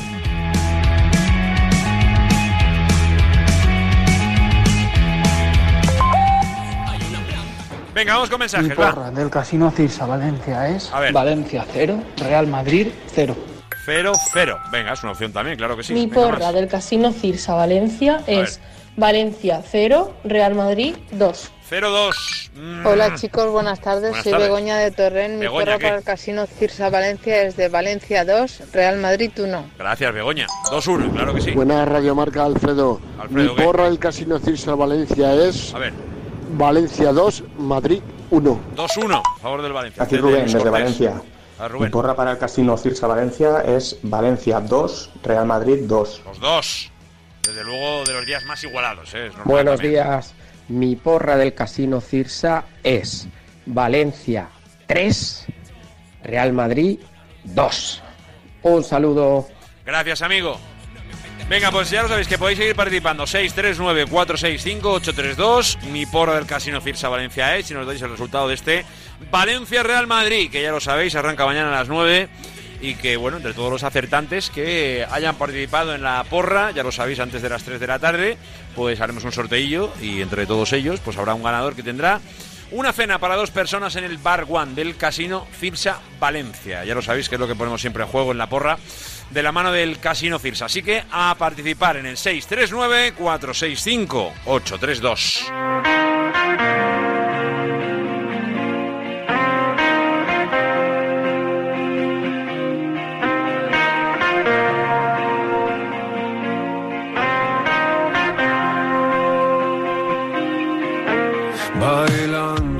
Pues eh, hay 59, buen momento para pedir a Luis Cortés un equipo, ¿no? Nos habíamos quedado un poquito pendientes, ya nos había contado un poquito la última hora de la ciudad deportiva y del entrenamiento.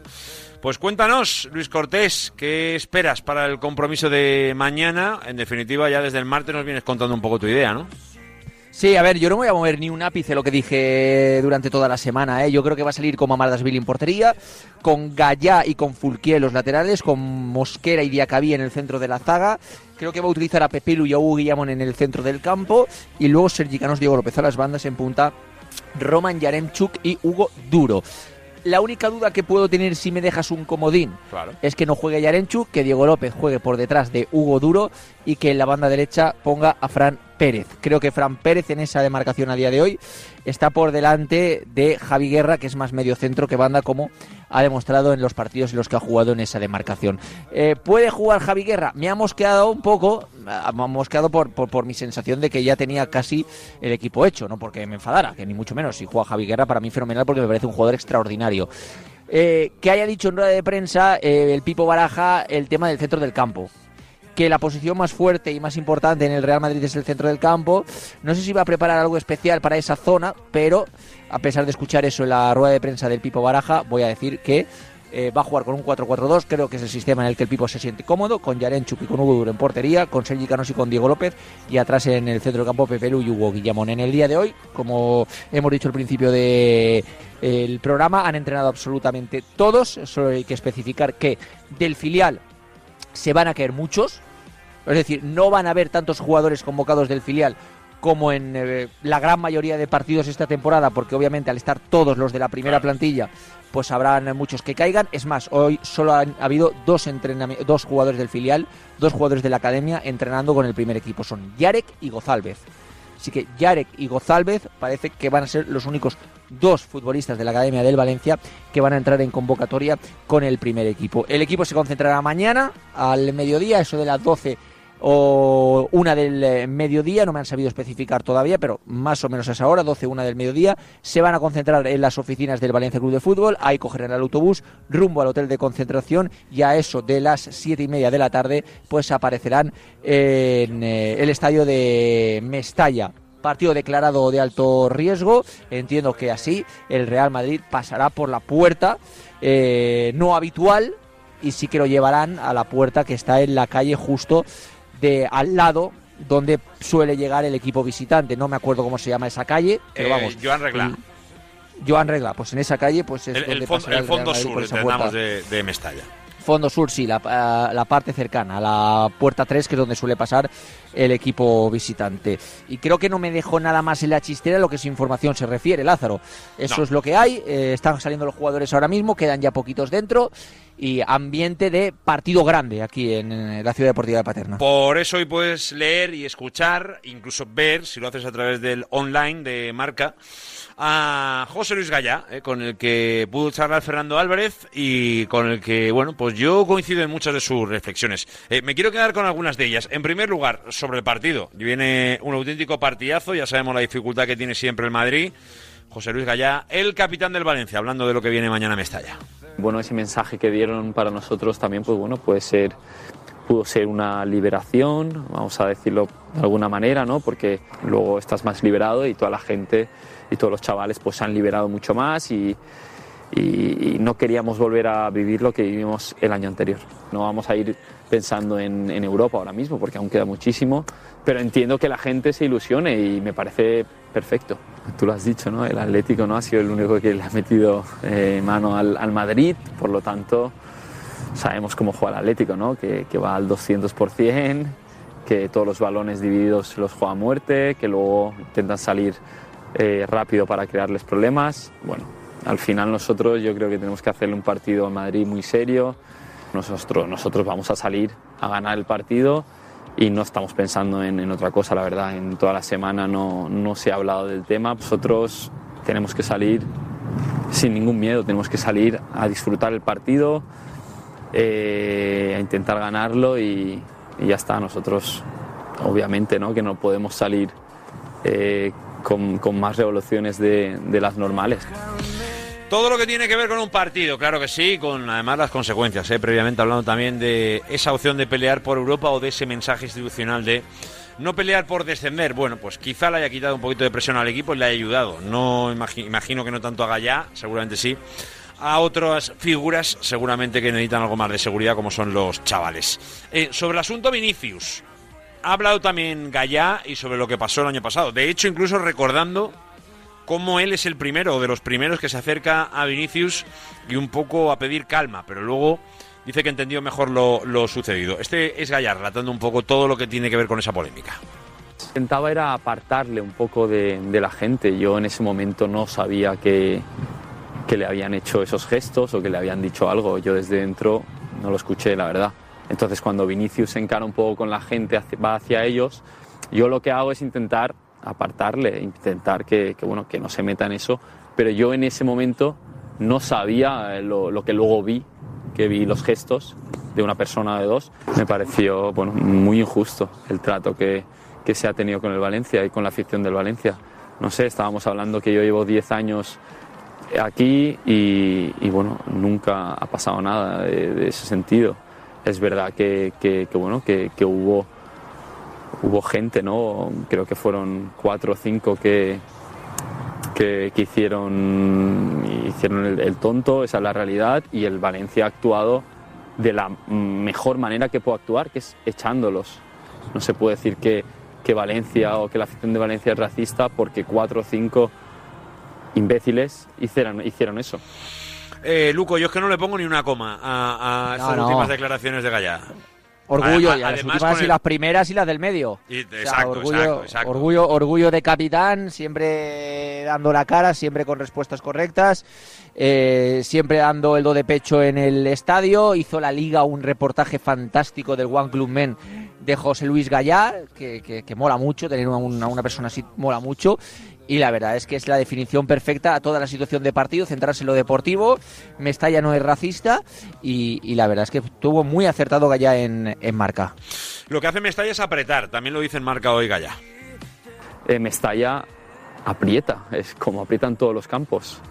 Entonces, bueno, eh, a partir de ahí que se, que se dijera lo que se dijo, ¿no? de que toda la gente estaba cantando lo que no estaba cantando, pues bueno, me parece injusto. Esa injusticia que tiene que dar atrás. ¿eh? Me gustaría, desde luego, que cuando ya eh, todo este terremoto del partido del sábado eh, se pase y mañana por la noche nos volvamos todos para cada uno a su casa o a donde quiera que vaya, que ya este asunto se cierre por siempre, que fue una pesadilla del pasado y que obviamente ya esa sensación tan caótica que nos dejó ese Valencia-Real Madrid del año pasado, con todas las consecuencias posteriores, que desde luego no vuelvan a suceder. Quiero quedarme con dos sonidos más que nos deja esa entrevista a Gallá, que no tienen que ver directamente con el partido. Eh, en primer lugar, dice, y sobre todo me llama la atención por eso, eh, que les recuerda mucho la situación de los Diego López, Javi Guerra y compañía a sus sensaciones de cuando llegó él al primer equipo, que no hace tanto, pero ya hace un poco, no nos vamos a engañar. Y luego, sobre todo, una reflexión que hace, que ahora escuchamos eh, al respecto de la irregularidad de los chavales.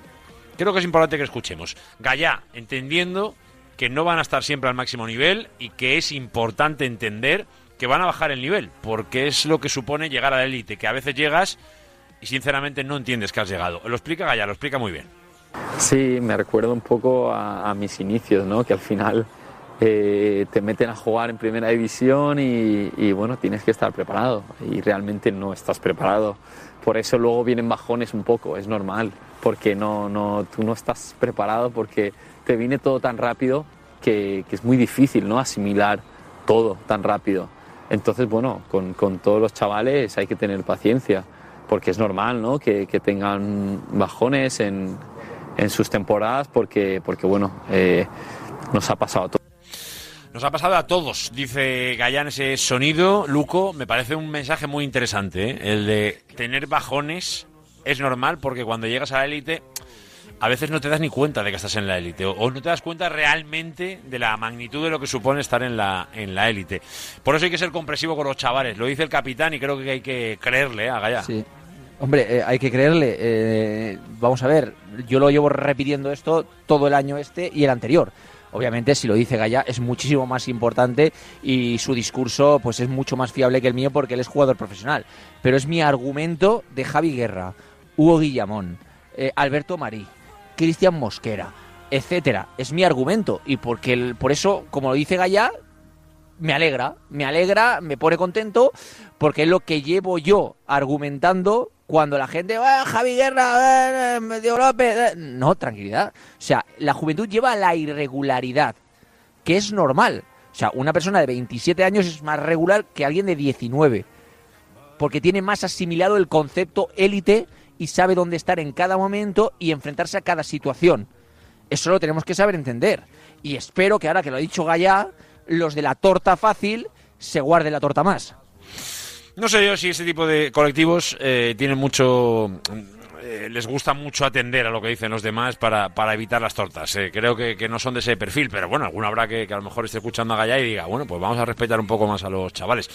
Sinceramente, creo que los chavales han tenido poca crítica en general, alguna análisis de algún partido, algún momento en el que no están bien, pero bueno, yo creo que eso tampoco debería molestarles, ¿no? Hay que hay ciertos momentos donde hay que entender que uno está mejor, está peor, pues ya volverá a estar bien, ¿no? Que es un poco lo que hay que pedirles, pero es una realidad que explica muy bien Gaya y por eso quería escucharla. Y la última, casi en tono medio irónico. El no Mestalla y sobre si jugará Gaya en el no Mestalla o no. Lo que dice y reconoce en marca es que él cuando era pequeño ya soñaba con eso. Pues no lo sé. Cuando era niño recuerdo ver el campo y decir, bueno, cuando estaba ya aquí, pero era muy pequeño, dice, de ahí jugaré algún día, ¿no? Y de momento no he jugado, ojalá que sí. Pues yo creo que esa broma la ha hecho más de uno y más de dos en toda la ciudad. Luis Cortés, ¿eh? Aquello de jugar a... y de bueno, 3 y de 4. Y de Eso 3 y es, cuatro- y de cuatro. Yo te digo una cosa. Eh, yo me fío más de una posible, pudiendo él hacer lo que le dé la gana porque tiene potestad para hacerlo, pero me fío más de una eh, posible renovación futura de Gallá que de la finalización del Campo Nuevo. Fíjate, fíjate tú, Está bien tirada. Fíjate está bien tú. tirada esa, está bien tirada, así que es verdad. fíjate tú. Veremos, veremos cuando llegan las ampliaciones. Pero te voy a decir una cosa, te voy a decir una cosa. Eh, mm, dos cosas muy rápidas. Primera, eh, cuanto más pasa el tiempo y no se me den las maquisas en el estadio, más se va cumpliendo mi sueño y es que el Valencia se quede en Mestalla. Ya. Y luego hay otra reflexión que hizo Rafa Salom el otro día en Onda Cero, Sí. que a mí me gustó mucho y que me parece muy lógica a nivel económico, aunque hay algunos que tengan filias y fobias, de una parte y de otra. Que se haga un campo, el nuevo Mestalla, donde está ahora situado, y que sea para Levante y Valencia.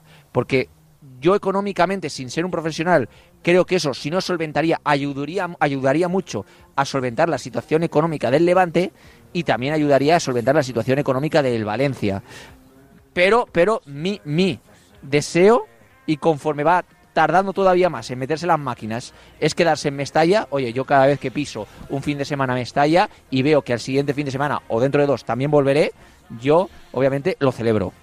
Miedo me dan esas opciones a mí, ¿eh? yo ya lo digo, también escuché esa, esa reflexión del bueno de, de- Rafa Salom, eh, casi sería volver al principio, sería volver a 2006 y al proyecto inicial que tenía en mente Rita Barberá cuando todo esto arrancó, eh, que los más viejos del lugar se, se acordarán que la idea inicial era esa, era intentar tener un estadio municipal conjunto para Valencia y para, para Levante. Bueno, hay una parte de solución, pero también es verdad que de un futuro... Pero que, pero que no es que te guste o no te guste. Si yo creo que a todo el aficionado del Valencia y a todo aficionado del Levante y a todo periodista del Levante y a todo periodista del Valencia le gustará que el Levante tenga su estadio y que el Valencia tenga su casa. Claro que sí. Pero es que no se trata de eso. Es que cuando solo puedes comer yogur, no te puedes comprar un jamón. Es que, que- es decir, claro, que no hay, que, que, que no hay dinero. Hombre, Eh, si no lo hay es por algo. Tendrá cada uno que asumir las consecuencias. de Claro, claro, claro, claro. Yo creo que el Valencia tendría que haber eh, tenido las posibilidades para hacer ese estadio y todavía las tiene si las quiere hacer. Mm, Pero bueno, yo desde luego, si no es para, para acabar eh, lo obligatorio marcado en la ATE, eh, desde luego para eso uno que se quede en la casa en la que está hoy, que es el viejo Mestalla, y que eh, eh, bastante buenos, re- buenos oh. recuerdos le traen. Pero mm, como eso no creo que Oh. pase, pues es una pena, pero no va a pasar. se me eriza el pelo de escuchar eso. Bueno, eh, ya que estamos hablando de estas cosas, para mañana se prepara algo muy importante y no es solo el partido, es algo que arranca a las 5 y que nos tiene que tener a todos enchufados. Pero vamos, como a Diego López a las 9, ¿eh? A Diego López a las 9 y Hugo Duro tienen que estar igual de tensos que nosotros cuando lleguen las 5 de la tarde.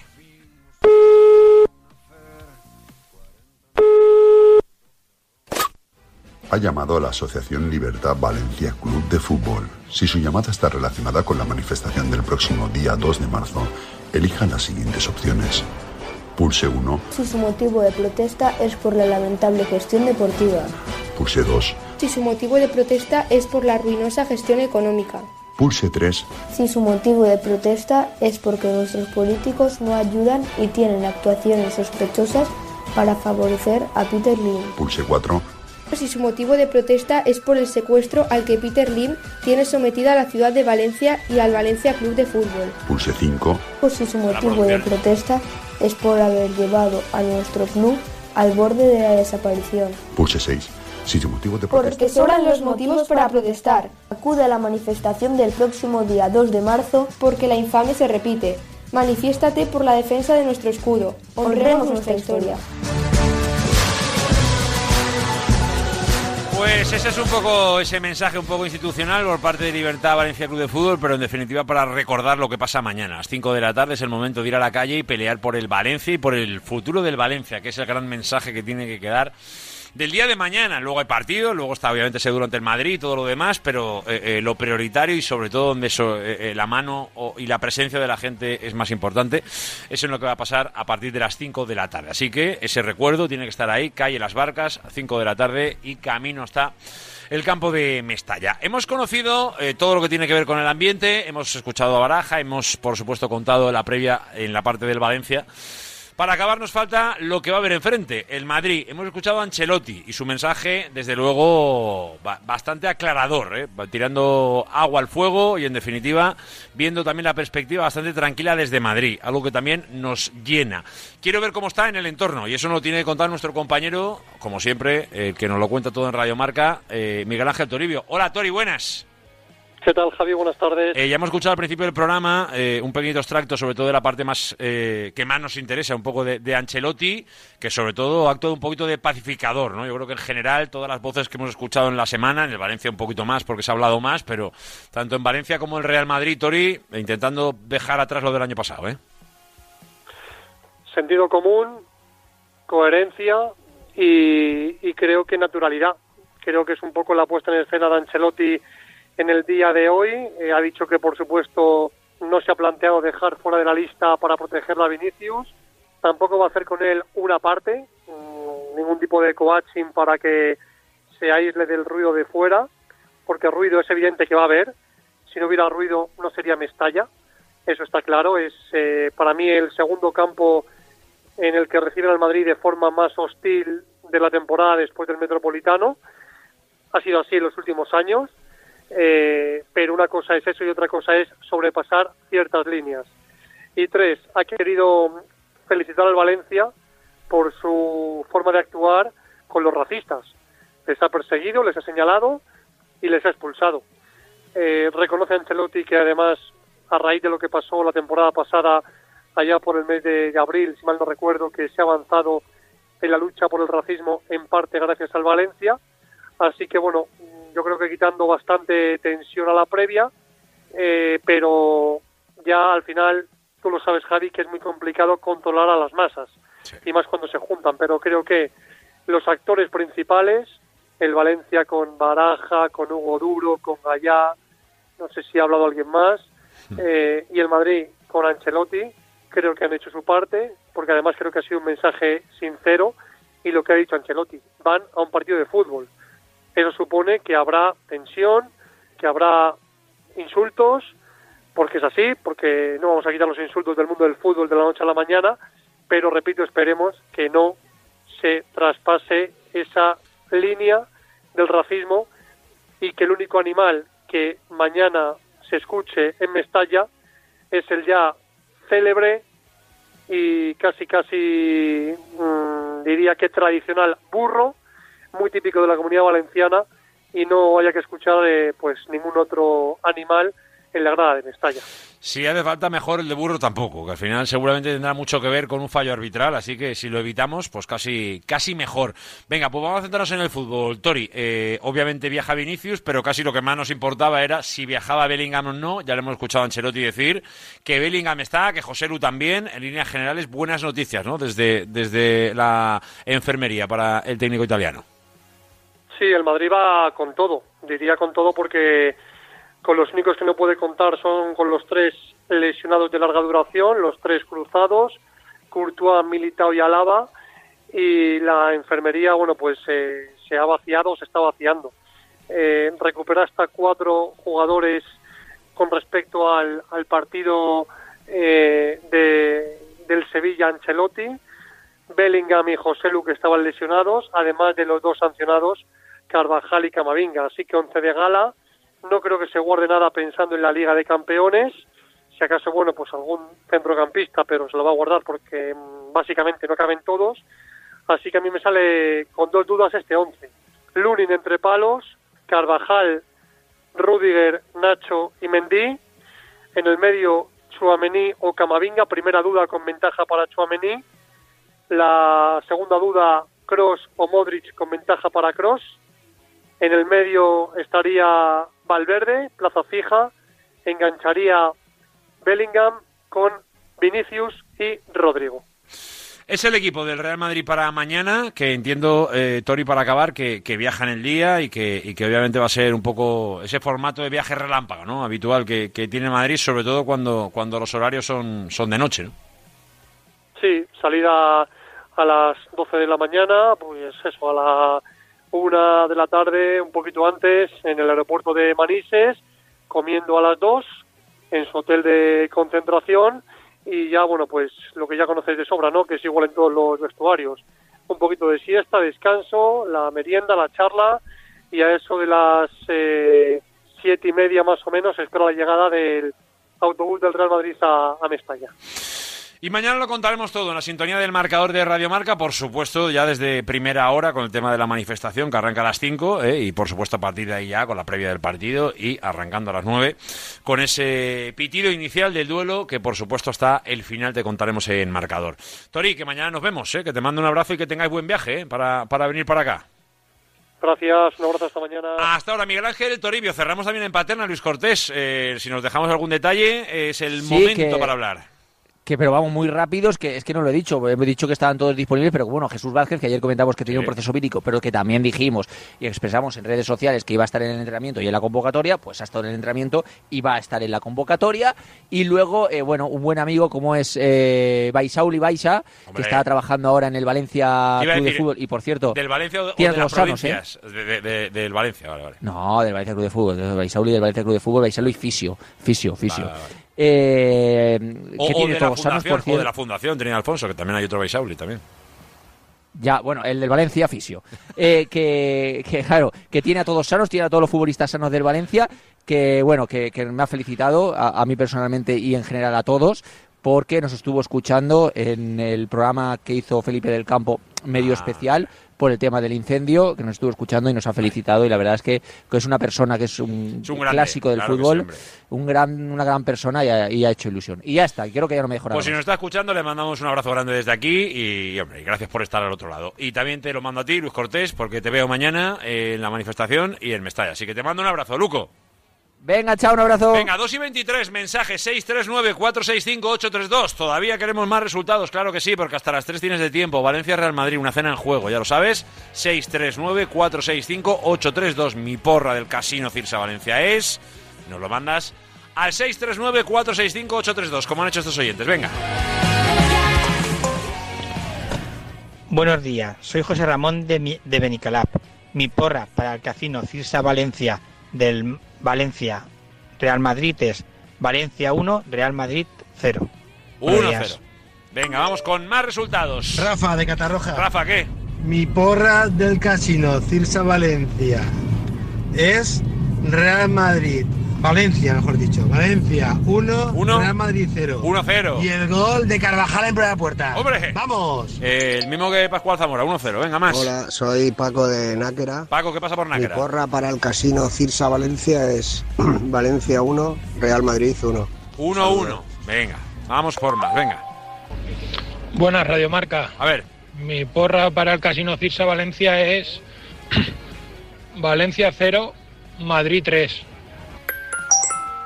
0-3. Bueno, pues lo apuntamos también. Siete aguas, mi porra para Siete aguas. el Casino Cirsa Valencia es eh, Valencia 1, Real Madrid 1. 1-1.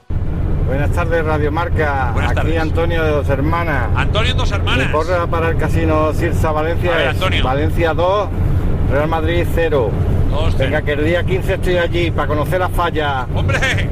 Antonio, visítanos el día 15, claro que sí, hombre, a disfrutar de las fallas, siempre, siempre, siempre, con ganas de recibiros, por supuesto, a todos los que venís de fuera, y más si es eh, evidentemente en tiempo fallero, más festivo si cabe, pero es verdad que Valencia somos de acoger bien, ¿eh? somos de una acogida fantástica, así que lo que os esté escuchando desde fuera, no perdáis más el tiempo y hacer el favor de visitarnos, que os lo vais a pasar en grande, y si es en fallas, más todavía.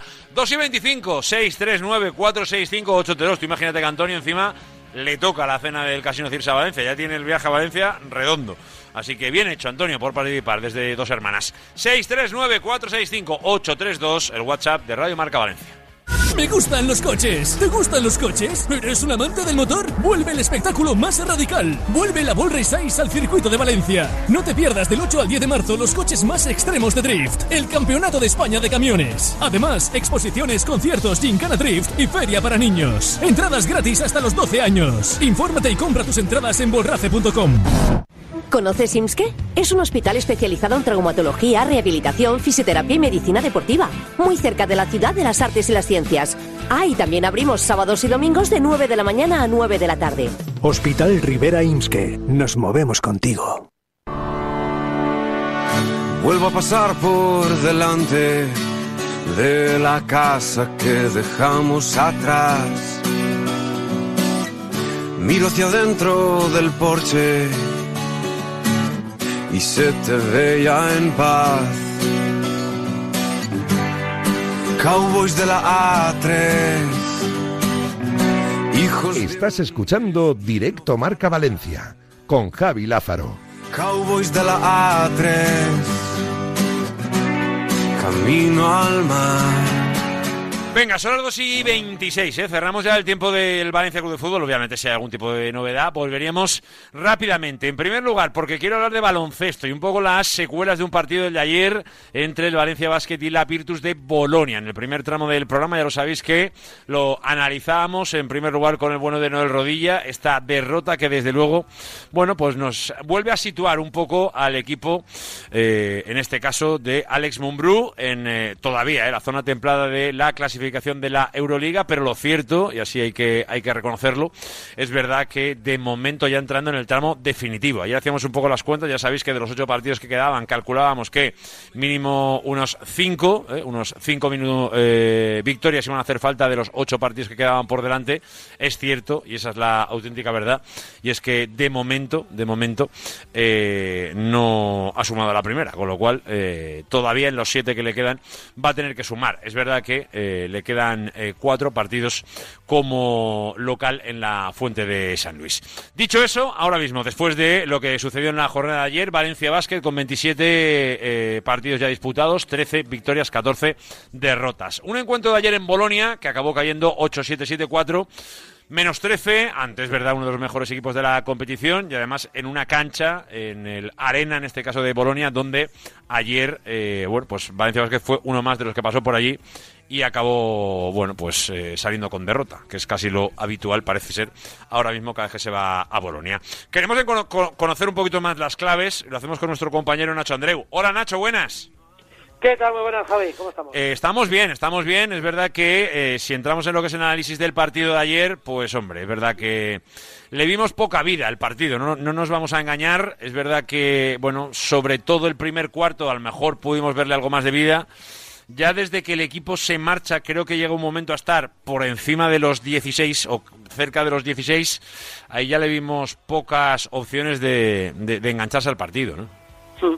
El equipo eh, es un equipo que le gusta vivir en el fango, quiero decir que le, le gusta ir con... eh, se maneja cómodo con pocas ventajas o con ventajas eh, largas del equipo del equipo rival porque se puede volver a meter el partido, pero una cosa es que le guste manejarse en el fango y otra cosa es que otra vez tengamos un cromo repetido de que el equipo sale con un buen planteamiento, que enseguida le piden el truco en el segundo cuarto, se atasca, la segunda unidad no funciona y luego cuando te intentas agarrar en el partido, pues suceden cosas como que en una jugada en la que eh, Brandon Davis piensa que le tenían que haber pitado una falta eh, en ataque al rival, eh, en este caso creo que era a Miki, al final acaben pitándole falta a, él y luego la siguiente jugada proteste un robo de balón porque quiere ser el protagonista de la siguiente jugada para resarcirse y, y le piden técnica, en fin.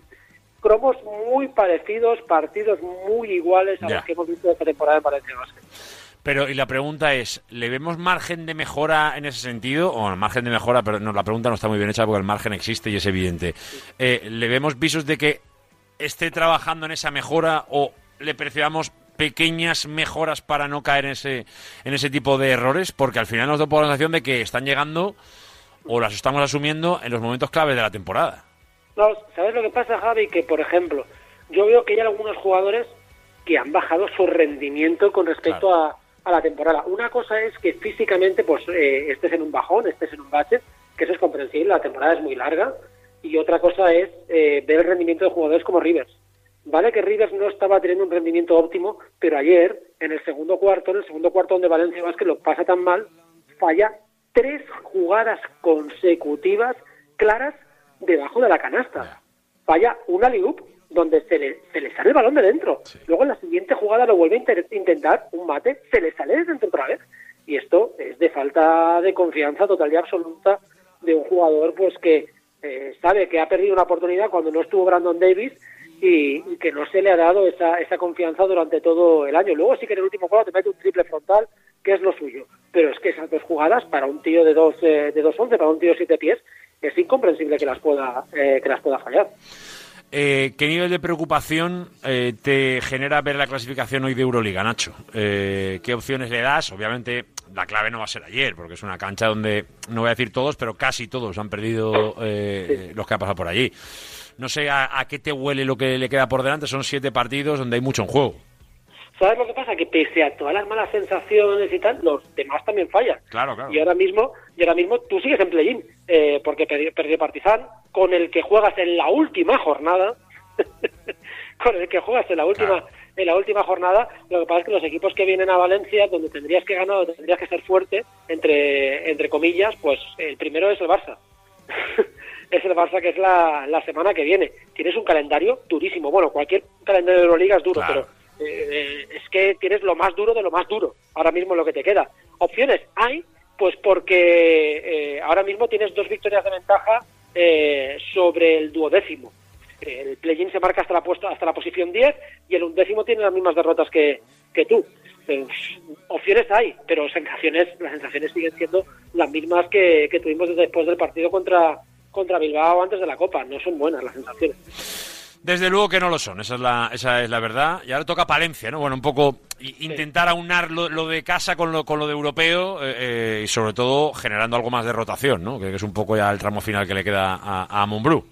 Sí, el, el problema de este equipo ha sido que no ha podido meter Mumbrú en rotación a los jugadores de la segunda unidad, que deberían de pertenecer a la liga a la liga endesa. Enseguida que ha visto errores, ha optado por sus lugartenientes y eso les ha quitado totalmente la, la confianza y todo para no ganar partidos de manera clara. Solo se han ganado dos partidos esta temporada, yo creo que con una suficiencia importante. El partido contra el Sander Valencia, donde Valencia pese a que no jugó bien, cuando quiso apretar, apretó y llegó a ganar el partido por más de 20 puntos, si no recuerdo mal, en algunos tramos, no al final del, del encuentro, y luego el partido contra Vasconia en Euroliga. Son los únicos dos partidos que recuerdo de decir, joder, el equipo ha Hmm. El de. Kaunas, ¿no? También, el de Kaunas fue, Sí, co- el de Kaunas, fue como muy espectacular eh, y por eso nos llamó la atención, pero es verdad que no ha sido tan habitual luego, ¿eh? Es verdad que... No, no, no, no. Tres partidos, eso es correcto. Pues sí. el de, el de. A ver si este fin de semana eh, llega al cuarto, que eso no, no, no estaría de más. Lo seguiremos analizando. Nacho, te mando un abrazo. Un abrazo, nos vemos mañana. el fuego encendido Venga, y ahora hay que hablar de un partidazo también. En este caso, el examen, el primero que va a tener Felipe Miñambres. En un partido entre el Levante y el Oviedo. Eh, dos equipos que conoce muy bien nuestro próximo protagonista, que es ni más ni menos que Mosa, el exfutbolista del Levante y Unión Deportiva y del Oviedo también. Hola, Mosa, buenas. Hola, muy buenas. ¿Qué, pasa, hombre? Como, eh, de- hablando esta mañana con Miguel Ángel Rodríguez, mi compañero del diario Marca, me decía, uno de los nuestros, uno de los grandes, ¿eh? uno del Puig que, que- que- que ha paseado ¿eh? por la élite del fútbol. Bueno, eh, se ha hecho lo que se ha podido y la verdad que, que sí, contento. El fútbol profesional, que al final era pues un sueño de niño y lo que he perseguido durante mucho tiempo y, y bueno, pues no ha sido fácil, pero he conseguido pues mi trayectoria y Podríamos decir que el Levante y el Oviedo son tus dos equipos un poco referencias por tu trayectoria. Hombre, yo creo que obviamente eh, eh, seguro que recordarás un poco el paso por Valencia Mestalla y, y evidentemente tu paso por Tarragona, ¿no? Entiendo también. Pero, pero son los dos equipos más especiales para ti, el Levante y el Oviedo, ¿podrían serlos? A ver, por supuesto, eh, en lo emocional seguro. Es verdad que con Tarragona tengo un idilio porque fueron tres años maravillosos, el último un poco peor, pero los dos primeros fueron un ascenso y luego soñar con un ascenso primera. Pero a ver, eh, el Oviedo ha sido el club donde pues profesionalmente más, de alguna manera me he involucrado y, y más me ha llegado, porque creo que también tiene una idiosincrasia un poco particular y aquí se respira fútbol. Y el Levante pues ha sido mi casa. Y pa- para mí ha sido crecer, eh, por lo menos el Levante ya he conocido, ¿no? Un ambiente, unos valores, eh, he estado creo que han sido 11 años. Y pues sí, al final uno pues pues se siente levantinista. Y, y desde, desde fuera nunca nunca dejas de pues como al final pues soy de, mi pueblo no pues un poco lo mismo en, lo futbolístico. Nunca dejas de de desa- desarraigarte de- de- del club porque de alguna manera pues ha sido donde has crecido Eh, Es verdad, ¿eh? que, al, final es así. Eh, no, sé si estás un poco al, al tanto, un poquito de cómo están yendo las cosas al Levante este año. Ahora te preguntaré en lo deportivo, pero un poco en general. Bueno, pues han estado una, en una crisis que va un poco más allá de lo deportivo, también económica, cambio de la dirección, va a haber cambio un poco entre comillas de dueño. eh, no sé si estás un poco al loro de, todo eso, pero es una pena, ¿no? Porque, porque en el punto tan bueno al que había llegado el Levante después de, de pasarlo muy mal y que casi sea una vuelta a empezar otra vez, ¿no?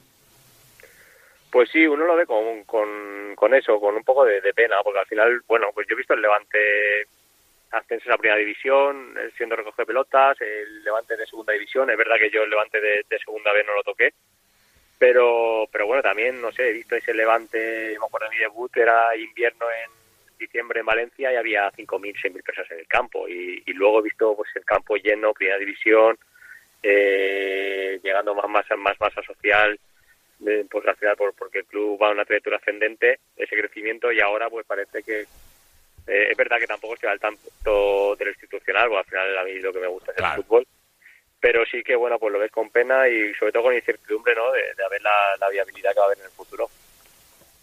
Por eso vamos a ver un poco qué pasa, ¿no? Tan importante es, y esa es la, auténtica realidad, eh, eh, obviamente lo deportivo para ayudar a, todo lo demás, ¿no? Que la pelotita entre y todas estas cosas.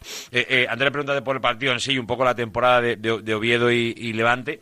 Te pregunto un poco por, por el Oviedo, por cómo es como institución, sobre todo con, con el, el dueño que tiene, o en definitiva un poco la propiedad que de momento desde que lo compró no ha tenido la fortuna de llegar a esa intención de llegar a primera, parece que este año va cogiendo cada vez más fuerza esa, esa posibilidad. No, no, no, sé un poco cómo ha sido el, el pasar por allí durante cinco temporadas, si no me equivoco.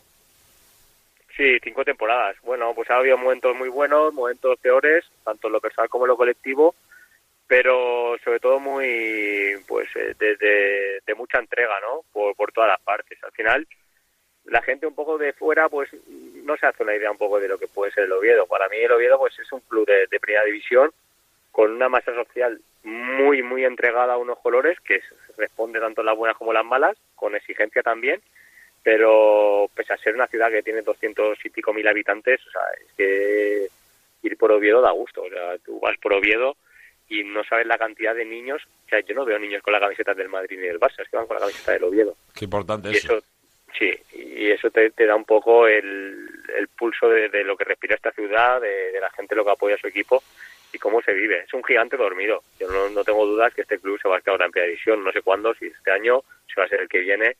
Ahora con la llegada de, de este grupo nuevo, pues han hecho una apuesta fuerte con una plantilla muy buena y, y ojalá lo consigan porque es un club que merece estar en primera división y, y cuando llega a primera división sé que va a estar muchos años porque es que ya te digo, es que la gente aquí tiene muchas ganas de fútbol. Vamos a ver un poco esa, esa respuesta generalizada, pero eso a mí me, me encanta, me encanta y eso es un poco lo que a veces echo de menos un poco en España, ¿eh? pero es verdad que cada uno que, que- que haga lo que quiera, ¿no? Esa sensación de que en Inglaterra nadie tiene un segundo equipo, me refiero, o sea, no tienes ninguna necesidad de, si eres de, eh, eh, no sé, del Coventry, hacerte del United o hacerte del Liverpool porque quieres tener un equipo que sea campeón de algo. Bueno, ¿no? Tú eres del Pues Coventry. es un poco parecido, ¿eh? Claro, que es, es un poco como, como debe ser, bueno, como debe ser, que cada uno sea de lo que quiera, que eso también aquí a veces pontificamos que, que no, no hay ninguna necesidad. Pero es verdad que a mí me gusta un poco esa cultura de tener tu equipo y oye, a morir con él, si es por pelear por, por segunda, por segunda, si es pelear por meterte en Europa, en Europa, si es por no descender, por... pero tampoco hay que tener una necesidad de que tu equipo gane títulos siempre, ¿no? Yo creo que hay que disfrutar con el que sea tu equipo, el que te haya tocado, ¿no? Yo, yo creo, Mosa, que, que un poco la filosofía deportiva tiene que ir un poco más por ahí, ¿no? Pero es verdad que como vivimos ahora en un mundo en el que si no ganas parece que, que no estás, pues hay que hacerse de algún equipo. Pues yo creo que tampoco hace falta, pero bueno, eso ya cuestión de gustos, podríamos decir, ¿o qué? A ver, a mí sí que lo que me gusta. Al final, pues uno tiene que luchar por la realidad en la que vive, por cuál es su, su tierra o su, su sitio, eh, que le ha tocado y a partir de ahí, pues lo fácil sería cambiar. Pero la gente, o sea, aquí ha demostrado que, que ha estado con el equipo siempre. Este equipo ha estado fuera del fútbol profesional, creo que han sido 14 años. Es una barbaridad y a punto de desaparecer y la misma gente ha salvado el club. Pues no hay mayor respuesta que esa y yo creo que, que debería ser así en todos los ámbitos y bueno, pues también creo que hay mucha gente del Levante que es del Levante y que, que pues bueno, que sufre cuando el equipo va mal y, también ha disfrutado de, de la realidad que han, que han tenido en primera división estos últimos años. Seguro que hay un poco de todo, ¿eh? Pero hombre, claro que sí, claro que sí. De granotas que son granotas, eh, por supuesto, por supuesto que los hay, hay- y hay muchos. Luego es verdad que, pero pasa en muchos equipos. Los que son del Levante y son de otro equipo, pues pasa. Pero eso desgraciadamente parece que pasa demasiado ¿eh? Últimamente. Pero bueno, veremos. Eh, por el partido, por la temporada un poquito, ¿cómo lo ves? Parece un poco que la inercia del Oviedo es un poco más fuerte que, que la del Levante, que va a estrenar entrenador en concreto. Bueno, pues a, a- ver qué recta final de temporada nos, nos espera, porque es verdad que en segunda Mosa, que tú la conoces muy bien, y has estado además con el Cuco en, en Huesca y todo esto, mm, la segunda ya sabemos de la dificultad que, conlleva y los cambios que te genera, ¿eh? O sea que podemos prever hoy algo que pasado mañana nos parezca ya eh, eh, de- de- del pasado directamente. Hombre, pues a ver, esa categoría que la verdad que la conozco. La he jugado ahora siete años, los últimos siete años, también como, como asistente. Y ah, lo que te dice la clasificación es la realidad, que la igualdad es máxima. La igualdad es máxima y aparte este año pues parece que los proyectos eh, a priori mm, a marcar diferencias no la están marcando. Entonces creo que hay opciones para todos, que queda muchísimo para lo bueno y para lo malo y que va a ser muy duro aquí al final. Yo creo que los grupos que, que mejor que mejor rindan el campo y que, que mejor que sean capaces de afrontar tanto ese momento malo como, como esa regularidad cuando estén bien, van a ser los que, los que van a estar arriba y, lo estamos viendo. Cada partido es una batalla y bueno, pues el Oviedo está muy bien. Eh, la realidad que, que tiene, eh, que tuvo un mal inicio, pero luego pues ha repuesto, ha hecho un- una propuesta muy ofensiva que, que le estaba saliendo bien, que en casa es un equipo fuerte, aparte es un campo capeta, pues van casi 20.000 personas y, y, bueno, es un campo difícil, la verdad, eh, con mucho convencimiento en lo que hacen y la plantilla del Levante también me gusta, yo creo que es un equipo que, bueno, que la propuesta era para, para jugar, eh, estaban jugando, es verdad que, parecía que no acaban de ser todo lo compactos que, se tiene que ser la categoría porque al final no te sirve solo jugar bien, pero bueno, va a ser un partido, pues va a ser un partido bonito a priori. Te hago la última. Eh, cambio de banquillo. Eh, a falta de eso, pues de dos meses prácticamente para, por lo menos es verdad que luego puede haber playoff, pero de entrada un poco para acabar la, la fase regular. No es muy común que el director deportivo acabe en el banquillo, pero es lo que tiene el Levante. No sé a qué te, a qué te huele este cambio. Bueno, no sé, al final la realidad de, club la conoce mejor la gente que estáis allí. Se mal por un compañero, al final pues Javi Calleja se va, yo creo que el año pasado pues ya ves, es, es fútbol, estás a punto de ascender a la primera división, un detalle te deja fuera de una manera dramática y, y tres meses después, la, o no, seis meses después las cosas cambian y eres tú el que te vas. Bueno, pues no sé, que sea lo mejor para el Levante, que, que al final de liga pues pueda conseguir su objetivo y, y desearle lo mejor del mundo. Yo ya te digo, para mí pues es un club en el que he crecido y del que no puedo decir nada malo, al revés. Me siento orgulloso de, de haber crecido en esa casa porque creo que, que me transmitió unos valores en lo deportivo que, que hoy pues me han hecho ser la persona que soy. Pues desde luego que nos ha encantado ¿eh? tenerte en este directo Marca Valencia. Mosa, te vamos a mandar un abrazo muy grande. Obviamente que, empiece a ganar el Levante ya, que, que, ojalá se acerque al ascenso y que la próxima vez que hablemos, hablemos de un Levante cerquita de primera, en primera o, incluso con una situación mucho más, más ventajosa. Y por cierto también, cuando hablemos, pues que entiendo que el objetivo es ir buscando banquillo, no sé si con el Cuco, no sé si un poco eh, eh, eh por tu camino. Mosa, un poco que le pedimos al futuro para acabar. Bueno, ahora es época de esperar porque no se puede entrenar, así que después de salir, así que hay que prepararse y, y estar sobre todo preparado para cuando llegue la siguiente oportunidad, que eso es lo más importante. Veremos un poco cómo vienen, pero desde luego lo contaremos. Mosa, te mandamos un abrazo grande, gracias. Igual, un abrazo de vuelta. Dale, Pepu.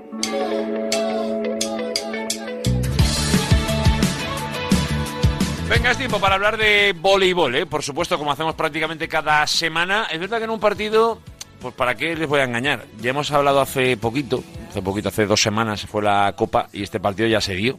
Eh, lo que sí que recordaréis es que Valencia, el Leleman con Creidor, eh, le apretó bastante. Llegó al tercer set, eh, ajustadito, es verdad que fue 3-0, pero en todos ellos, ya ahora hablo de memoria, creo que superando el 20, o sea que estuvo muy muy cerca de poder llevarse algunos de los sets. En este caso concreto, llega el Guaguas, no sé si un poquito torcido por aquello de quedar apeado de Europa, y además este partido, a diferencia de los demás, se juega en casa. Y esa tiene que ser la gran diferencia. Ya nos está escuchando uno de los jugadores más importantes del equipo, como es Javier Mengod. Hola Javier Tocayo, buenas. Hola, ¿qué tal, Javier? ¿Cómo estás? Estamos bien, estamos bien, estamos con ganas de partidazo. Ahora hablaremos de la causa solidaria, ¿eh? que va con la taquilla, ahora luego lo, lo contamos. Pero quiero empezar con eso, Javi. Eh, yo tengo esa confianza, no sé si de ganar, pero ¿por qué no darle algún sustito, robarle algún set y en definitiva con guaguas delante, en casa, e intentando hacer un poco valer el, el factor poli, eh, politécnico?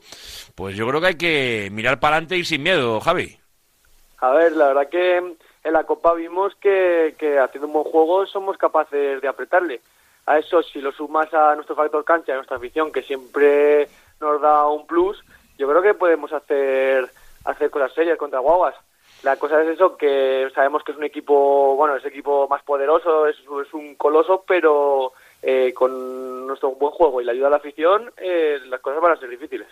Desde luego, desde luego que, que, lo tienen que ser, o por lo menos contamos con ello, ¿eh? con, esa, con esa posibilidad, porque sabemos de lo que es capaz el Leleman y sobre todo cuando juega en casa. La pregunta que te hago, Javi, es, eh, ¿crees que les puede afectar a ellos el tema europeo, el tema de la Liga de Campeones y, bueno, haberse quedado un poco en el camino? Porque obviamente el proyecto Guaguas es un proyecto europeo y esa es la verdad y, y por eso tiene ese nivel, ¿no? Sí, claro, ellos, la plantilla está diseñada pues, pues para demostrar que pueden competir en Europa como lo han hecho, llegando a ganar hasta un poderoso como es el Ankara 3-0 en su casa. La pena fue que perdieron el set de oro, pero se han demostrado que son un equipo muy fuerte. La cosa es que seguramente ellos tienen dos, tienen dos plantillas de primerísimo nivel, entonces intuyo por el momento de la temporada en el que estamos y después de un viaje tan largo como el de Turquía, que vendrán, vendrán con todos, pero darán más oportunidad al, a los menos habituales. Entonces ahí ese es nuestro momento en el que tenemos que, que aprovecharlo y, y demostrarle que si nos tienen que ganar, que tienen que sacar a todos, todos, todos, porque si no, nosotros vamos a estar ahí y a cualquier mínima oportunidad que nos dé, vamos, nosotros vamos a entrar ahí como, como locos. Desde luego, hay que aprovechar las oportunidades siempre que se den, así que esa es un poco la idea, ¿no? Incluso eh, tener la capacidad para romper ese tipo de, de barreras. Eh, bueno, eh, es verdad que, a nivel clasificatorio, como vamos un poco a lo mejor demasiado preocupados por lo que es el rival, pues hombre, eh, básicamente estamos casi a la vuelta de la esquina la posibilidad de, clasificar para playoff de forma matemática, que, prácticamente es un hecho, pero, pero es verdad que falta un poco el sello definitivo. Bueno, es un poco la idea, ¿no? No sabemos si será este fin de semana, pero, pero está cerquita, hay que cogerlo fuerte y que no se nos escape, Javi. Claro, la idea es tener la clasificación matemática cuanto antes y a partir de ahí ya pensar en el puesto, me refiero, centrarnos en... La verdad que es mucho mejor evitar la octava plaza porque la octava plaza te, te condenaría a jugar contra el Guagua siempre yo, que al final claro. pues a un partido es más, más, eh, más fácil ganarles que en una serie de al mejor de tres. Entonces el objetivo es intentar descartar ese octavo puesto y luego ya pues un sexto un sexto puesto, un séptimo sexto puesto pues sería sería algo bueno porque te tocarían rivales como Soria Almería los cuales les has demostrado que les puedes ganar en casa y que no, no son tan tan tan complicados como Guaguas pero bueno el objetivo principal es clasificar para playoff y luego ya ahí ya veremos. Pues eso hay que hacerlo paso a paso y día a día. De momento vamos a ver si contra Guagua se puede sumar algún puntito o incluso ganar el partido, que eso ya sería absolutamente, no sé si decir heroico, pero desde luego casi, ¿eh? que sería una gesta. Bueno, bueno, bueno, si le da, si, si, si os da por ganar eh, mañana a Guaguas, el Presi se vuelve loco, ¿eh? O sea, el, Presi, no, no, no, no, no sé si lo metéis en la ducha o qué, pero, pero desde luego eh, eh, eh, lo, lo- lo va a hacer sentir, ¿eh? Sería algo maravilloso. Sí que es verdad que la estadística nos acompaña porque en los dos estos años que años que llevamos eh, solo no hemos puntuado un- en un partido en casa. Que a ver, la verdad que fue contra el Guaguas el año pasado. Pero todos, todos, todos los partidos, yo creo que en torno a 20 partidos hemos puntuado en casa. Entonces tenemos que hacernos valer de que nuestro campo es un campo complicado, es es un campo distinto, ya que las gradas están en, en- a mitad pista. Entonces tenemos que aprovechar todas esas in- incomodidades al rival para, para hacernos fuertes, porque al final nosotros hemos demostrado que en casa somos muy, muy fuertes. Desde luego que sí, eso hay que, hay que hacerlo así y además hay que hacerlo eh, ante uno de los mejores equipos, obviamente, y, o si no el mejor, eh, en este caso de, de España. Eh, en este caso concreto, em, el partido de mañana, al que obviamente lo hacemos siempre, el factor politécnico ya sabemos la importancia que tiene, en este caso dentro de lo que es la temporada de- del Eleman Conqueridor, pero lo que sí que tenemos claro es que mañana es un partido difícil, complicado, pero que requiere de vuestro apoyo. ¿Por qué?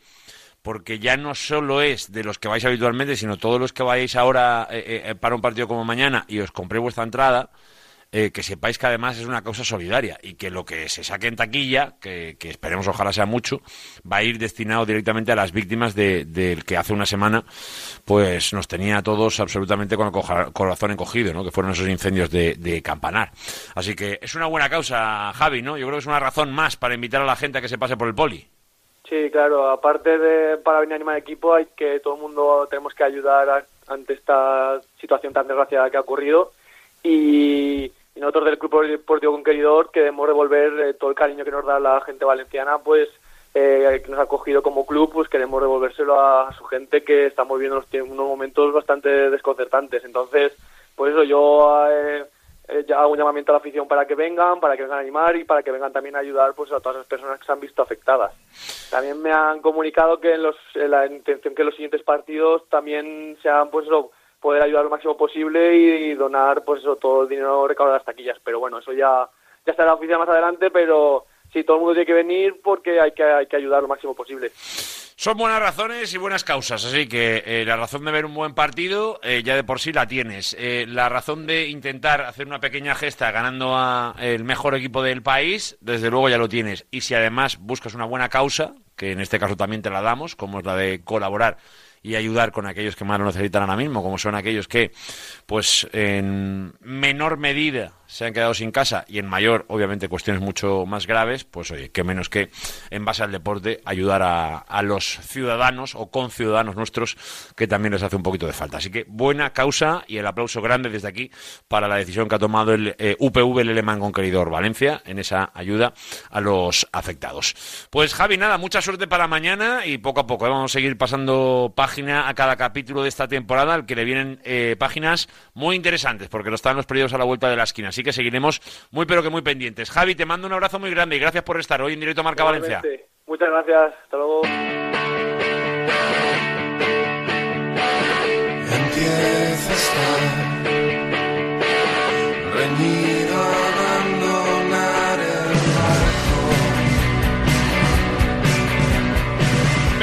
momento del programa, antes de llegar obviamente al último tramo, queremos eh, sobre todo yo creo que dar la enhorabuena, ¿no? Es un poco lo que tenemos que hacer, felicitar por supuesto por la efeméride, pero al final aquellos que están en el mundo del deporte, que al final a eso nos dedicamos aquí, eh, aquellos que colaboran de forma constante y que además han tenido una presencia tan habitual en los grandes eventos deportivos de esta ciudad, qué menos ¿no? que hoy honrar los 25 años de una empresa como Molca, que desde luego eh, ya eh, todos la conocéis muy bien, pero que además le tenemos siempre vinculado o tiene una gran vinculación con el mundo del deporte, aunque obviamente podría ir más allá. Pero lo cierto es que hoy desde aquí le queremos dar la enhorabuena y lo hacemos hablando con su CEO, con eh, Fran Carrasco, que ya nos está escuchando. Hola Fran, buenas.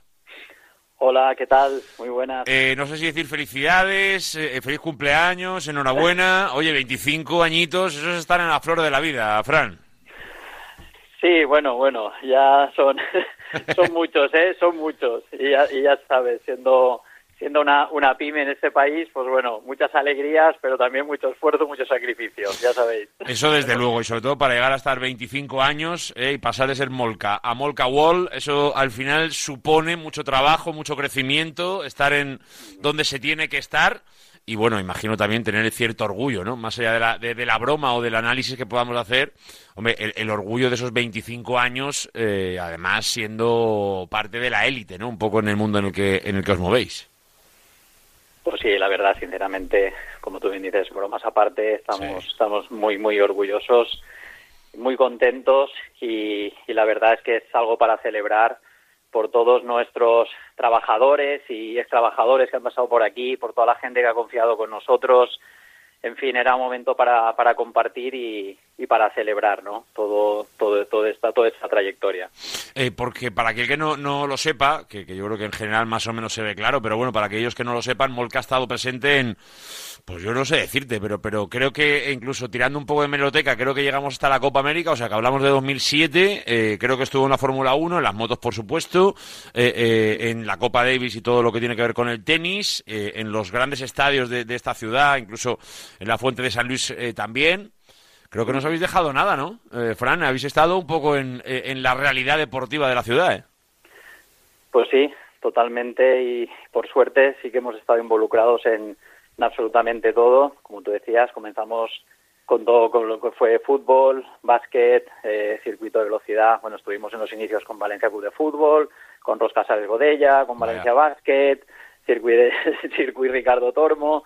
Y, y, luego, como bien decías, Levante también, y como bien decías, pues bueno, después con todos los eventos que, que se celebraron y que por suerte pudimos estar involucrados con ellos, ¿no? Tanto la América Cup, con la Fórmula 1, etcétera, etcétera. Mm.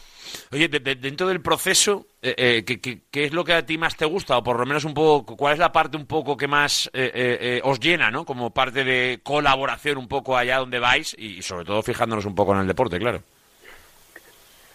Pues bueno, a ver, lo que más nos llena es poder atender eh, a, nuestra, a, nuestros clientes y sobre todo, sobre todo darle un punto diferencial, ¿no? Sí. No ser uno más, podríamos ser una empresa que, que simplemente pues eh, le diera al cliente lo que, lo que ellos quieren, ¿no? Pero nosotros vamos un punto más allá. Nosotros siempre hemos intentado asesorar y que sobre todo nuestros proyectos se conviertan en proyectos rentables para ellos, que al final es de lo que se trata, ¿no? Hmm. Invierten ingestas dinero de, de ingentes cantidades de, de dinero y lo que requieren es, es, es ese retorno, ¿no? tanto a nivel de, de, imagen como a nivel de experiencia. Y eso es un poco lo que nos ha diferenciado de, del resto, ese, ese aporte de valor. Y mirando al futuro, Fran, ¿hacia dónde vamos? Eh, ¿Dónde vemos a Molca Wall en, en, los próximos años, en las próximas décadas? Porque obviamente ya podemos empezar a hablar casi de, de décadas, ¿eh? habiendo cumplido ya 25 añitos. Sí, pues pues mira, al final nosotros eh, esta parte de, de eventos deportivos la, la, seguimos manteniendo, pero quizá nuestro desarrollo más, más importante pasa por la internacionalización, sobre todo de esa revitalización de, de estadios, ¿no? En la cual, pues bueno, en España estamos en, en, más de 30. Es un modelo único en el cual, pues, aportamos una, una segunda vida con una rentabilidad económica a los recintos deportivos, ya no solo fútbol, ¿eh? Estoy hablando de cualquier recinto deportivo generando pues a través de la arquitectura experiencial pues unas un aporte de diseño pero con, con rentabilidad no esto no, no lo hace ahora mismo ninguna empresa y es donde vemos nuestro plan de expansión más más inmediato no a nivel a nivel internacional y por último Fran eh, eh, ayer celebración oceanográfico con, con los amigos sobre todo no un poco en general de todos aquellos que han estado colaborando ayudando y un poco siendo parte de, este proceso que de vez en cuando también hay que parar, ¿no? Y un poco darse las gracias a uno mismo, ¿no? Un poco a, a todos los que han conformado Molca, para acabar siendo Molca Wall, obviamente. Eh, eh, bueno, pues ayer era un día un poco para reconocerse a sí mismo eh, el trabajo logrado y conseguido. Así es, así es. Era, como te decía antes, era un evento por, por y para ellos, ¿no? De, sí.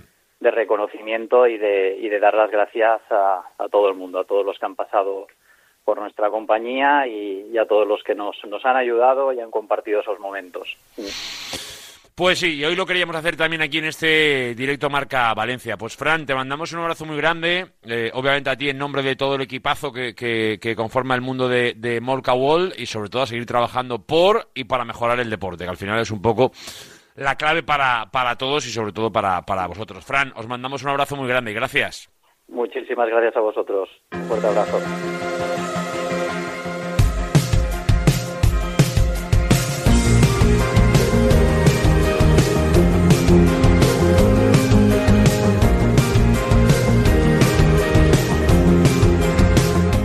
Pues semana intensita, ¿para qué engañarnos, eh? Es verdad que no les voy a engañar, no me importa que lleguen las 3 de la tarde, pero porque se acerca ya el fin de semana, no se engañen, no se engañen, que se acerca, por supuesto que sí, el momento que tanto estábamos esperando, un fin de semana lleno de acontecimientos deportivos y además con mucha emoción lo que viviremos mañana por la tarde en esa marcha, eh, a partir de las 5 de la tarde, hasta el campo de Mestalla. Veremos la respuesta un poco también de la gente. Pero en definitiva lo que hacemos es decir adiós o hasta luego, porque volvemos el lunes, por supuesto, con este programa. A partir de la una, durante todo el fin de semana estaremos en tiempo de marcador. Pero como decimos, Directo Marca Valencia vuelve el lunes a la una. Sed felices, disfrutar del fin de semana. Adiós. por la risa y el. Gracias por ser never meet.